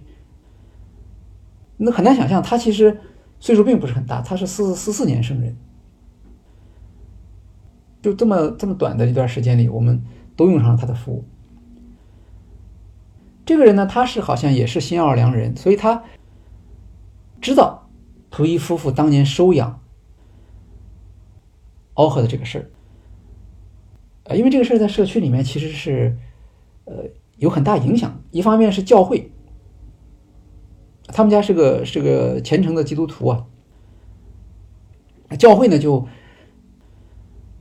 极力宣传这件事情，说你看这个这个相相当于我们所说的民族团结、民族融合嘛，对吧？一个有钱的白人夫妇收养一个问题少年，而且帮助他成了一个橄榄球明星。这是一个非常感人的故事，所以他知道。但是他没想到，马克·路易斯能把它写成一本书。他一看说这个故事很好，我们可以把它拍成电影。所以他就找人成立一个电影公司，然后他们就来找麦克·路易斯谈版权。麦克·路易斯就把版权卖给他们了，卖了多少呢？二十五万美元。那么他说。这个钱拿到手之后，他不能我一个人拿呀。这个我我在采访过程中也叨扰了人家，所以我应该跟图一他们家分。所以他分了一半给他们，十二点五万美元。那图一家拿到这笔钱之后，图一家几口人呢？两夫妻，他们自己有两个亲生的孩子，再加上奥赫，一共五个人。他们说。这个钱我们就五个人平分吧，所以每个人是分了一万四千美元。然后据麦克·路易斯说，至少在他采访期间，他说这个家庭是完全正常的。啊，表面上看，奥赫就是长子，平时出面的时候他就承担一个长子的这个这个角色。然后比赛的时候呢，全家都去看，呃，确实看起来就像是一个正常家庭，他不觉得有什么问题。所以，当然这个事情拍成电影之后，那个时候是二零零九年，呃，我们知道那是金融危机的时期，是就是美国人很困难，所以这个电影其实还是一个励志的电影。很多人看到最后说：“哎，没想到这还真是一个。”真实的故事啊，写的是这个事儿是发生发生在哪儿，是吧？然后出自麦克·路易斯的这本书，书名叫什么？然后还有很多人是看完电影之后再去看他的书的。现在我们在豆瓣的书评中间还能看到有一个人说：“他说我看了这部电影，然后我就去看这本书了，但是我不明白，他为什么书里面有有有那么多内容是跟。”奥赫和图伊他们家没关系的，这个书评就非常好。他其实就从从他的角度就证明，其实麦克·路易斯写的时候，他写的不是不光是想写奥赫，他主要还是想写这个橄榄球运动的战术。他只是把奥赫作为一个例子，但是因为不幸的是，在电影最后出现了他的名字，所以大家现在出事儿都说。这个麦克·路易斯当初讲的是错的，可能他们两家之间本来就没有那么亲密的关系啊，全是伪造的。这两家的关系肯定现在是不好，但是从什么时候开始不好的？据说是从就是最近的时候，呃，因为电影后来不是不停的每次都给他们一点钱嘛，给他们少稍稍给一点稿费，然后每次都他们都要分嘛。那最后两笔钱好像是说他不要。不要的话，图伊夫妇就没办法，就把它放到一个信托基金里面去。意思说这个钱我们收到了，你那份我们给你留着，我没有挪用他。呃，但是这个时候他已经打算起诉了。然后，那么他们家里头怎么看待这个起诉的问题呢？然后图一家说：“我们确实是想收养他的。”呃，我们对收养关系很认真，我们对外都说我们是收养的。怎么证明这一点？他说我们在遗嘱里面其实是写了，他像我们的两个亲生孩子一样，在遗嘱中我们也给他留了钱了，而且呢，他们没有欺骗他。他说至少我们确实当面跟他讲过。然后你看，他说图一。说，奥赫在二零一一年，啊，那个时候他可他是不是退役了？然后他也像所有的明星一样都要写自传嘛。呃，说自传里面他说了，他说我们跟他之间的关系是监护关系，但是这种书估计可能都是枪手帮着写的，是吧？然后奥赫就说说是，呃，但是我被误导了。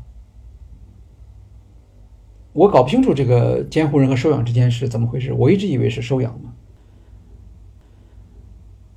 那么这个事情图一家有没有责任呢？恐怕也有一定的责任。呃，比如说什么情况下有监护权？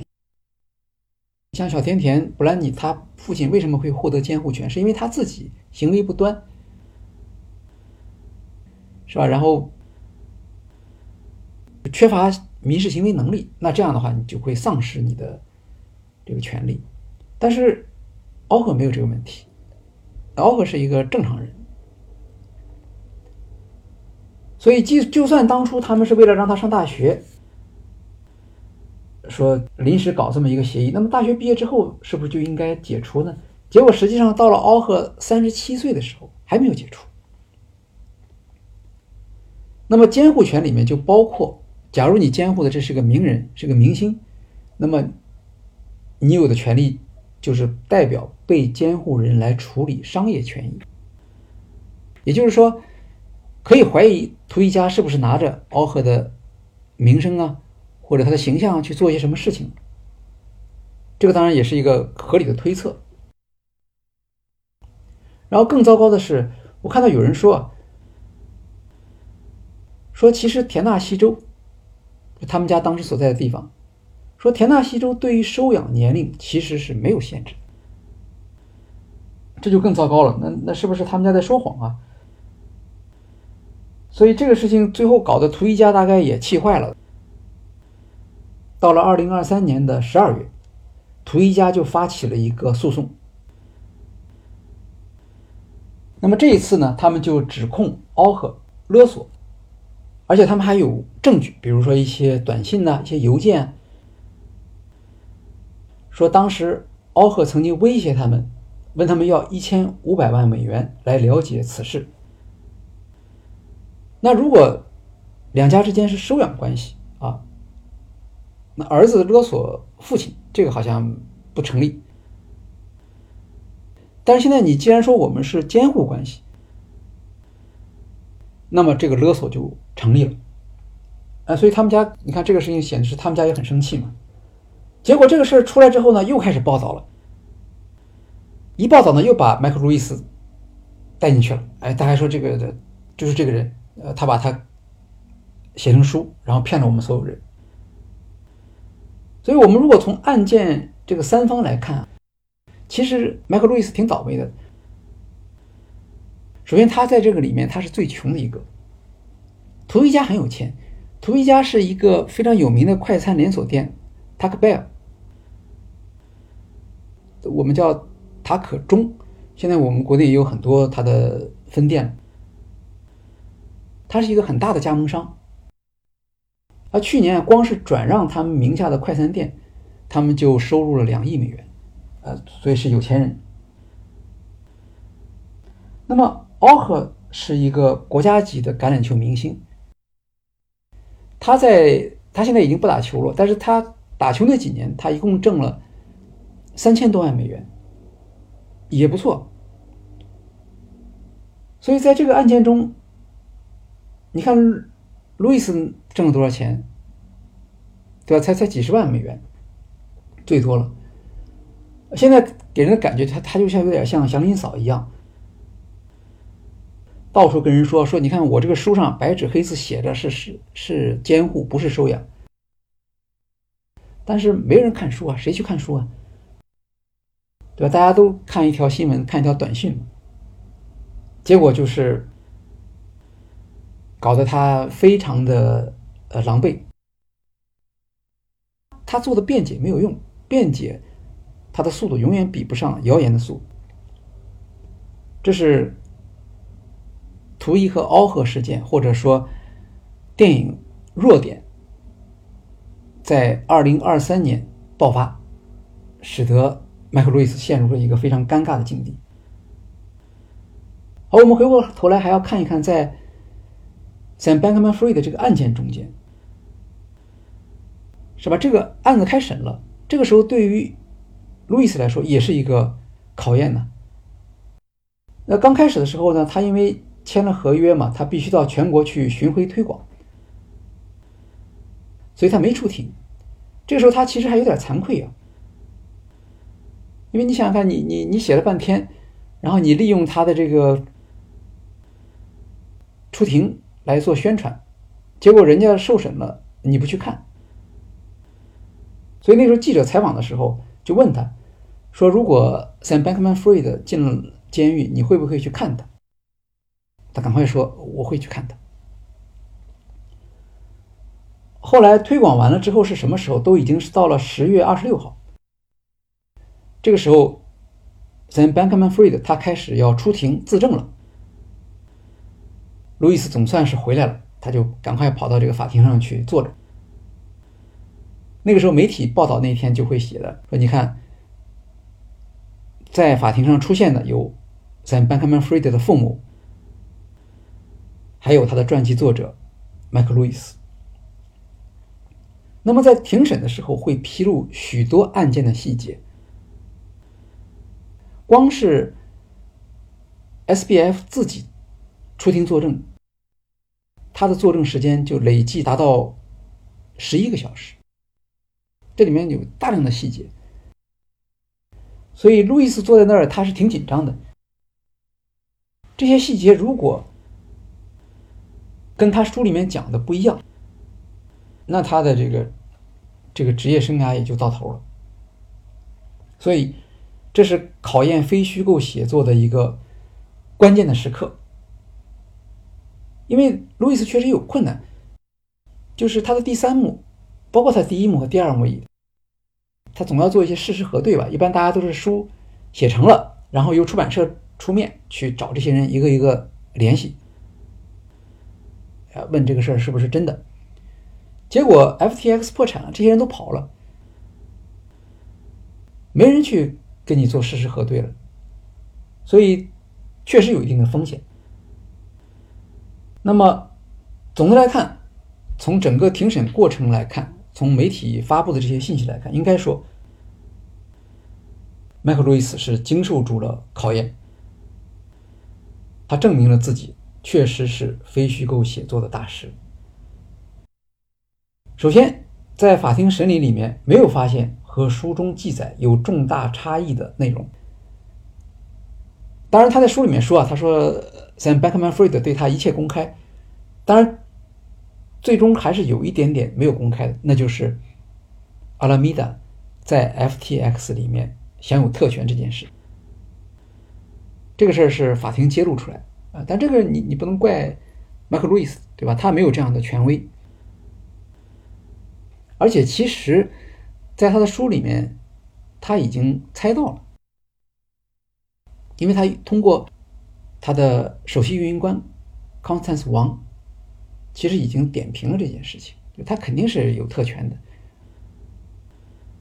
而且，按照 Constance 王的观点是，没有一家不这么干，呃，所以这不算是什么新闻，而且允许复职。是一个确实是一个欺诈性的设计，但是它并不是 FTX 倒闭的直接原因，所以路易斯的书还是站住脚了。第二个呢，是我们看出庭作证的高管是那三位高管，这三位高管在路易斯的书里面都有大量的笔墨，甚至还有感情在里头，所以这个大家会觉得应该说。路易斯的书是站得住脚的。那么，经过法庭调查结果披露了以后，路易斯就觉得有底气了。像非虚构写作，只要事实没有问题就行，因为分析和解释这个是作者的权利嘛。所以这个时候他就开始做一些反击了。比如他接受《时代周刊》记者的采访，他说：“他说这些。”这些公众的反应啊，他们就像暴徒一样。然后他说：“这个事儿并不是我第一次碰到，其实以前我那些书也被别人做过类似的批评，比如说大空头，是吧？他们说美化做空，这是叛国的行为。点球成金，它里面触动了棒球界球探的利益。球探每支球队都要有。”还有总球探，然后他们赚很多钱，然后按他的说法，就是应该按照数学来选择优秀的队员。那球探不就没有用了吗？所以出书以后很长一段时间，他都不敢去看棒球比赛，万一碰到一个球探，人家把他干掉了。后来还有一本书叫《高频交易员》，这本书上市以后，也是这些高频交易公司，他们就到华盛顿去活动，想要禁止这本书。但是呢，过去的这些斗争通常是在行业内部，因为一般公众也不太了解这些事情。但是这次不一样了，这次这个作品它涉及一位人人都了解或者自认为了解的人物。那么他还固执己见，所以引发这种网暴是很正常。我们看最近的一期节目，呃，前不久我刚刚听过，是十二月十四号，有一个很有名的播客叫《魔鬼经济学》，它本来是一个系列的出版物，呃，我们国内也翻译了好几本，是非常有名的商业类的博客。那么他也播了一个采访。他的标题叫什么呢？叫做“为什么大家如此痛恨麦克·路易斯？为什么他们那么生气呢？”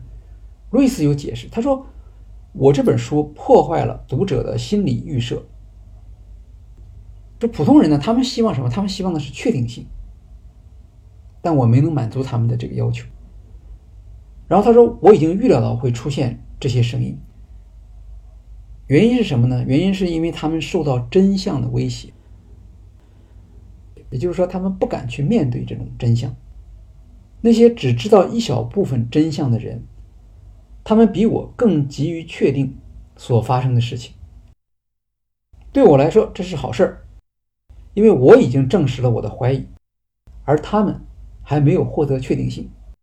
哇，这真的是一个作家的语言，都不太容易听懂。他就。具体解释，他说：“你看啊，FTX 出事以后，过去那些经常跟人炫耀说我认识 Sam Bankman-Fried 啊，我很了解他们的人，也就是内部人士，突然都转向了。他们都说我知道的很少，特别少，我完全不知道，躲着走。而那些过去对 FTX 一无所知的外部人士，却突然开始说。”我早就知道。你看，他讽刺的对象其实就是像 John 瑞三世，包括 Zika Fox，呃，也当然也包括所有的批评他的公众。然后他说：“他说你们的信息从哪来呢？你们不都是从别人那听来的吗？他说我不是从别人那听来的，我可是跟他在一起待了两年的人。那为什么？”我要听你们的，而不是你们听我的。那后来有人问说：“你看这这这样的话，你现在生活是不是很痛苦？”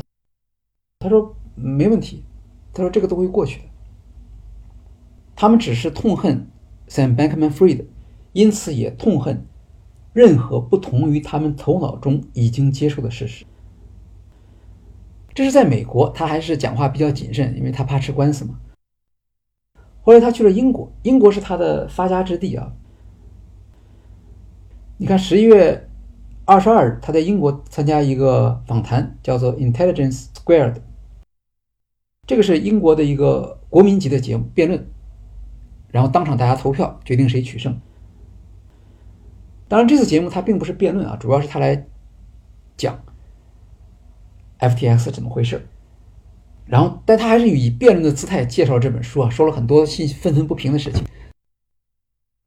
那他里面提到一个信息，他说：“你看到了法庭的审判的时候啊，说辩护方想要谈一谈他们回收了多少钱，检方就不允许。”那路易斯说：“我也是顾客，我在那里面也有钱，他有两千美元投在那个里头。”他说：“我认为这个很重要，如果你告诉我这两千美元你能还给我。”那我对你的看法可能就会发生改变，为什么不让说呢？后来庭审期间又发生了一件和他有关的故事，说这个辩方律师啊，呃，他向法庭申请引用一段路易斯书中的内容，是 Nishat Singh 和 Sam Bankman-Fried 的对话，呃，他想要说明他们当时开会的时候的一个细节。然后呢，检方就说不行，不同意，法官就支持了检方。那么这也就算了。结果过两天又出现一个事情，说检方也要引用一一本书的内容，引用谁的书呢？引用的是 Zika Fox。Zika Fox 的书数目越来越大。这次呢，辩方律师当然反对了。呃，因为他知道肯定是讲不利于 Sam Bankman-Fried 的话，可是法官却准许，而且法官不光准许了，还说带本书来让 Sam Bankman-Fried 也看一看。呃，可以想象这个事情对麦克·路易斯有多大的刺激。大家都是调查记者，他还是更加有名的、更加资深的，他也认为自己水平更高的，结果法庭。不让陪审员看他的书，却可以看他的竞争对手的书。其实这个很正常，这个就是法官就用这样的一个裁决来表明了他的态度。他对麦克·路易斯不满意，或者他不相信麦克·路易斯讲的是真的。呃，他的立场是站在公众这一边，而不是站在麦克·路易斯这一边。呃，所以我们说他确实承担了一个。很大的压力，未来是不是有人会找他的麻烦？比如像这个破产律师张瑞三世，他说不定会起诉他，这也有可能。那么路易斯最后的看法是说，情绪主导的舆论是短期的。如果我们屈从于这种舆论的话，那我们写书就没有独立价值了。然后这时我们看路易斯的困难是吧？他一边要推广他的新书，一边要和媒体作战，一边有各种各样的不好的消息。那么碰到这种倒霉事的，也不是只有他一个，还有一个作者今年也碰到了跟他类似的情况，就是沃尔特·伊萨克森，他也是一位著名的非虚构作家啊。他今年出的是《马斯克传》。这本书呢也是很有争议，然后有媒体就把这两个人的写作风格做了对比。他说：“你看，伊萨克森的特点是什么？是专门写伟大人物，但是在他的笔下，这些伟大的人物一定会表现出严重的缺陷和恶习。啊，我们看他写的这些人，马斯克，是吧？他自己都说马斯克是个恶棍。那么他写了《乔布斯传》。”乔布斯传相当于是一个暴君嘛，所以这个书出来以后，乔布斯已经过世了，但是乔布斯的夫人，包括 Tim Cook，都坚决的反对这本书。Tim Cook 说：“如果乔布斯是书里写的这个人，我不会跟他在一起工作。”伊萨克斯还写过一本书《基辛格》，这本书一出来，基辛格马上跟他断交。他就连写那些政治上正确的这个人物，比如。女性的诺贝尔化学奖获得者两位，杜德纳、沙彭蒂，他也说他们两个有什么什么毛病，比如说，呃，不择手段呐，什么等等，就这些，这个是他的一个特点。那么，路易斯跟他刚好相反，路易斯是只写小人物。所谓小人物，就是大家不太了解的这种人物啊，但是他的小人物都是很有本事的。然后，路易斯不像伊萨克森那样。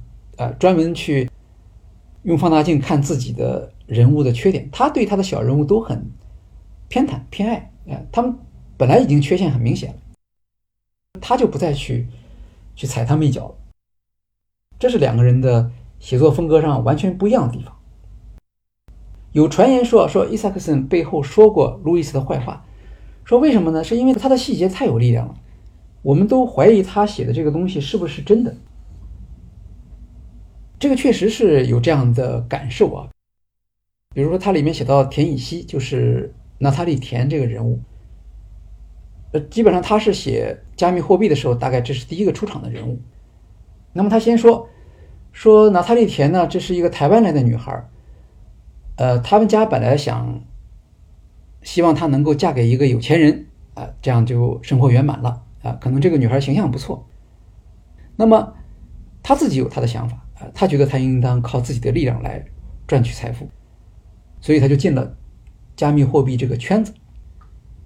那么进了这个圈子之后，他就跟麦克·路易斯回忆说，他对这个圈子有一个印象，这个圈子有两个特点，什么特点呢？第一个特点就是贪财，第二个特点是好色。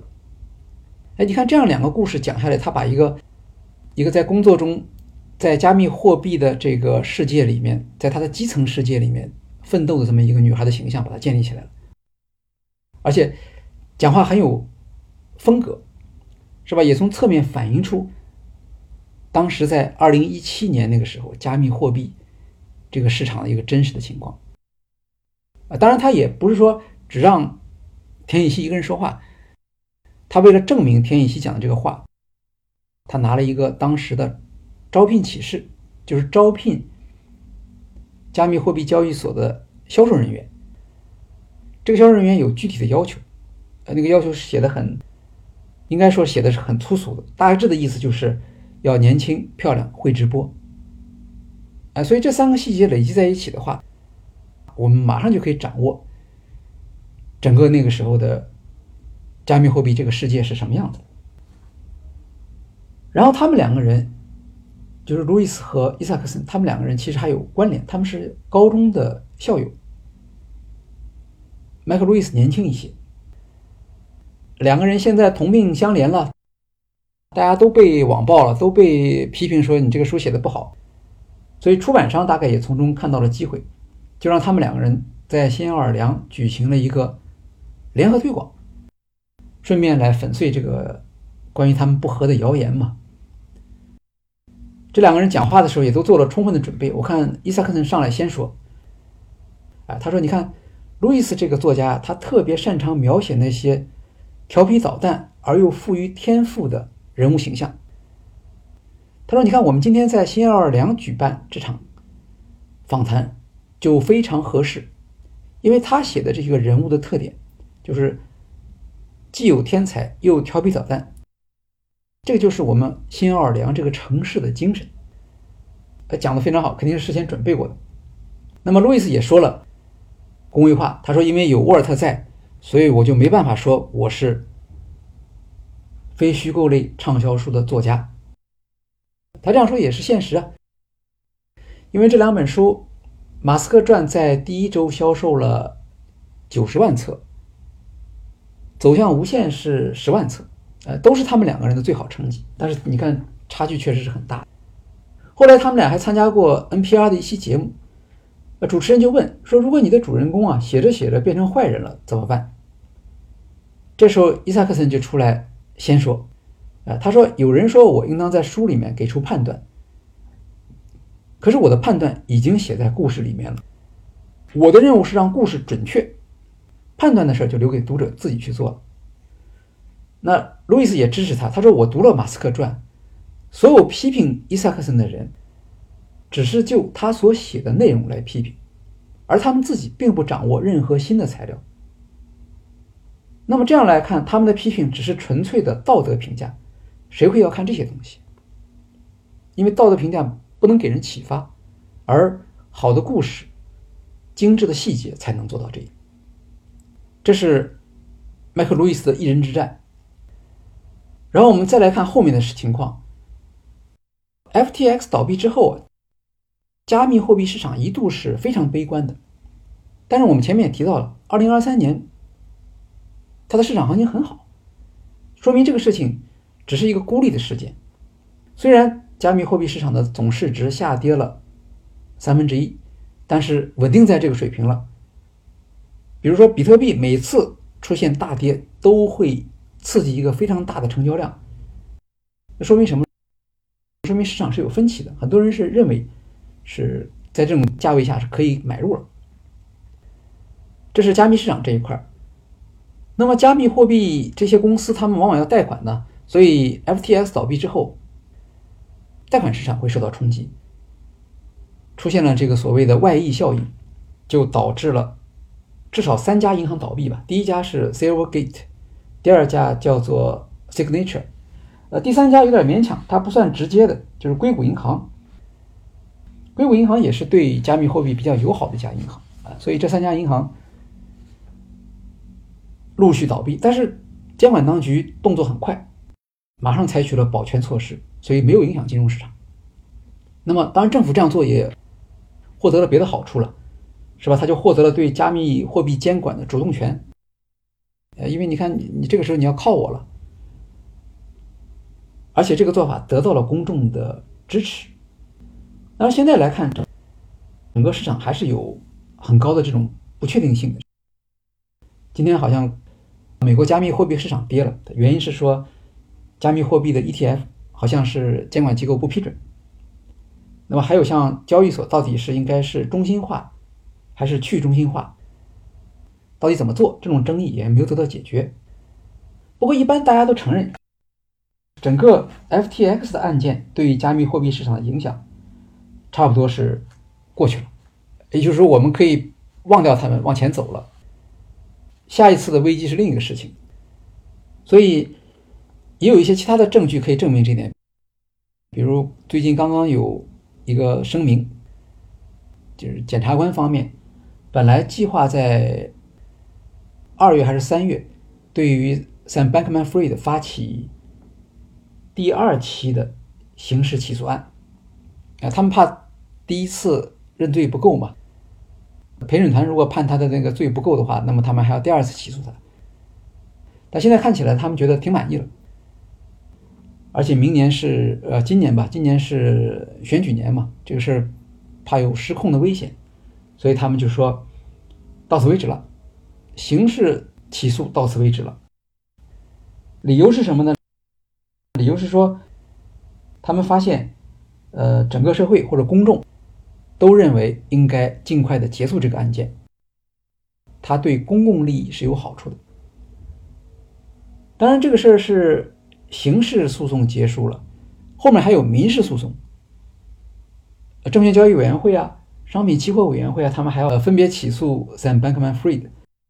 这里面最后涉及到多少金额还不知道，但总的来说，FTX 的不确定性现在是有所下降了，然后它的命运好像也有可能发生转机，比如最近出现了公开的收购 FTX 的竞标，而且据说有三家竞争，其中包括纽约证券交易所前任总裁，这个人叫 Tom Farley，而且最近。有媒体报道说，美国证券交易会的现任主席 Gary Gensler 说：“说只要是符合法律框架，FTX 可以重新启用。”这个消息传出之后啊，FTT 的价格上升了百分之九十，达到了三美元。本来 FTT 其实已经是基本上完全不值钱了，价格归零了。但是如果 FTX 复活，那么他原来的那个收回 FTT 的承诺还是要兑现的，呃，这样的话就有人又开始逢低收购这个 FTT 了。那么，为什么我们会觉得这件事情好像有一点点机会呢？这个 Tom Farley 他以前是纽约证券交易所的总裁，这个人很有策略。他在十一月份先做了一件事情，他收购了。CoinDesk，CoinDesk 就是那家加密货币媒体导致 FTX 倒闭的。应该说这一步棋是非常好，因为掌握舆论总是办事的前提嘛。本来经过了 FTX 案件以后啊，这个 CoinDesk 它已经成了最著名的加密货币媒体，它的这篇报道也获得了 Gerard Loeb 这个财经新闻奖。这篇报道不仅导致 FTX 倒闭，甚至把 CoinDesk 自己的姐妹公司叫做 Genesis 也把它弄倒闭了，因为他们两家是同属于一家叫做货币资产集团的这么一个组织，所以当时在颁奖的时候，大家都看这个笑话，说你看你这边报道的力量太强了，不光你把一个报道对象给。给弄倒了，把你自己公司也给杀伤了。CoinDesk 他们就说：“你看，这正家说明我们在新闻上是具有多么强的独立性。”哪怕把自己家人给拖垮了，我们也要报道。现在看起来，到了三月份会公布 Sam Bankman-Fried 的刑期，在那之后，可能收购这个事情就会有进展，因为那个时候基本上就差不多定了嘛。他的刑期一定，那三个高管的刑期大概也会定下来。虽然从罪名上来看，他的合并刑期最高是一百一十五年，但是在实际司法实践上，基本上都会打一个非常大的折扣。所以后来大家在讨论这件事情，说他到底会判几年？一个参照就是塞拉诺斯，这个主犯伊丽莎白·霍尔姆斯的刑期是十一年，他俩岁数也差不多。那个女孩当时是三十八岁，但当然她有。从轻情节，比如说他有小孩儿两个小孩儿一般的看法是咱 Bankman-Fried 的刑期应该是在十五到二十年之间。而且因为检察官说了，说高管里面只有他是有犯罪动机的，那么其他三名高管可能就会从轻处理，甚至可能不用服刑。现在我们再来看这个犯罪群体啊，就这四个这个年轻人。岁数真的是特别小，是吧？主犯 Sam Bankman-Fried 三十一岁，Gary 王王子潇三十岁，Caroline Ellison 二十八岁，Nishat Singh 只有二十七岁。如果把他们拉出来作为一个创业团队啊，参加我们的创业比赛，那无论从学历、从经历、从多元化来看都不错。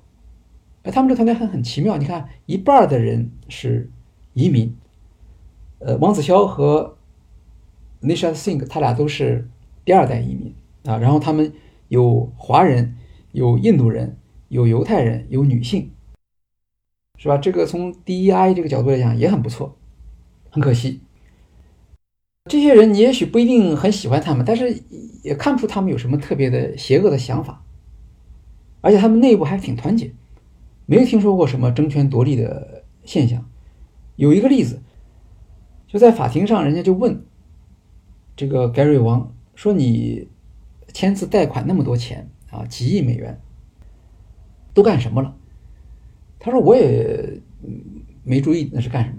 呃，这怎么回事呢？是因为 Sam 大概把他自己的额度用完了，然后就找 Gary 王说：‘这个我们要贷款干什么什么事儿。’”然后他也就没问，就签字了。因为他们之间是一种非常信任的关系。为什么这种信任呢？也不能说光是因为他们是发小啊，还因为他们是共同的有效利他主义者。就是盖瑞王相信 Sam Bankman-Fried，他拿了这个钱不是往自己口袋里放，呃，肯定最终还是要捐赠出去的，所以他根本就不关心这个钱去干什么用。呃，然后如果说犯罪动机，呃，贪婪这一块的话也不太好说。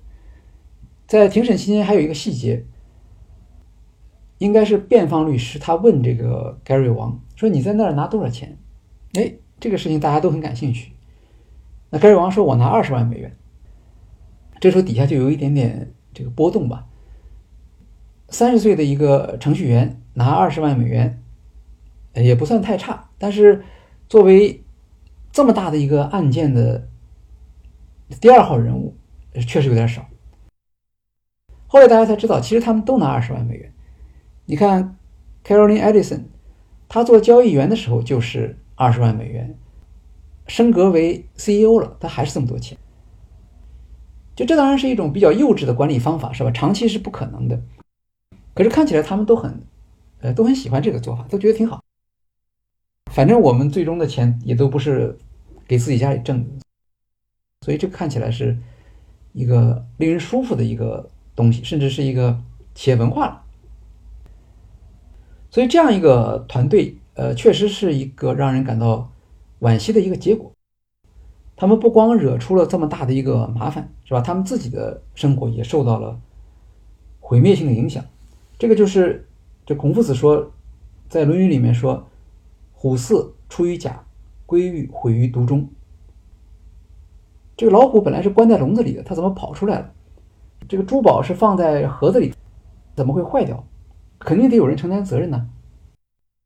现在这几个年轻人他们是承担了责任，而且在公众看来是承担了充分的责任了，可以了。你像 Sam Bankman-Fried，他是七项罪名是吧？一百一十五年的刑期，呃，但是到此就为止了，听起来也有点奇怪。只让他们承担责任，这是一个有点奇怪的一个一个结论。去年四月份，北京读天下在公众号上推荐过一本书，叫做《帕洛阿尔特一百五十年》，不知道大家还有没有印象？这本书也是我们今年年末评选的二零二三年年度十佳经管图书。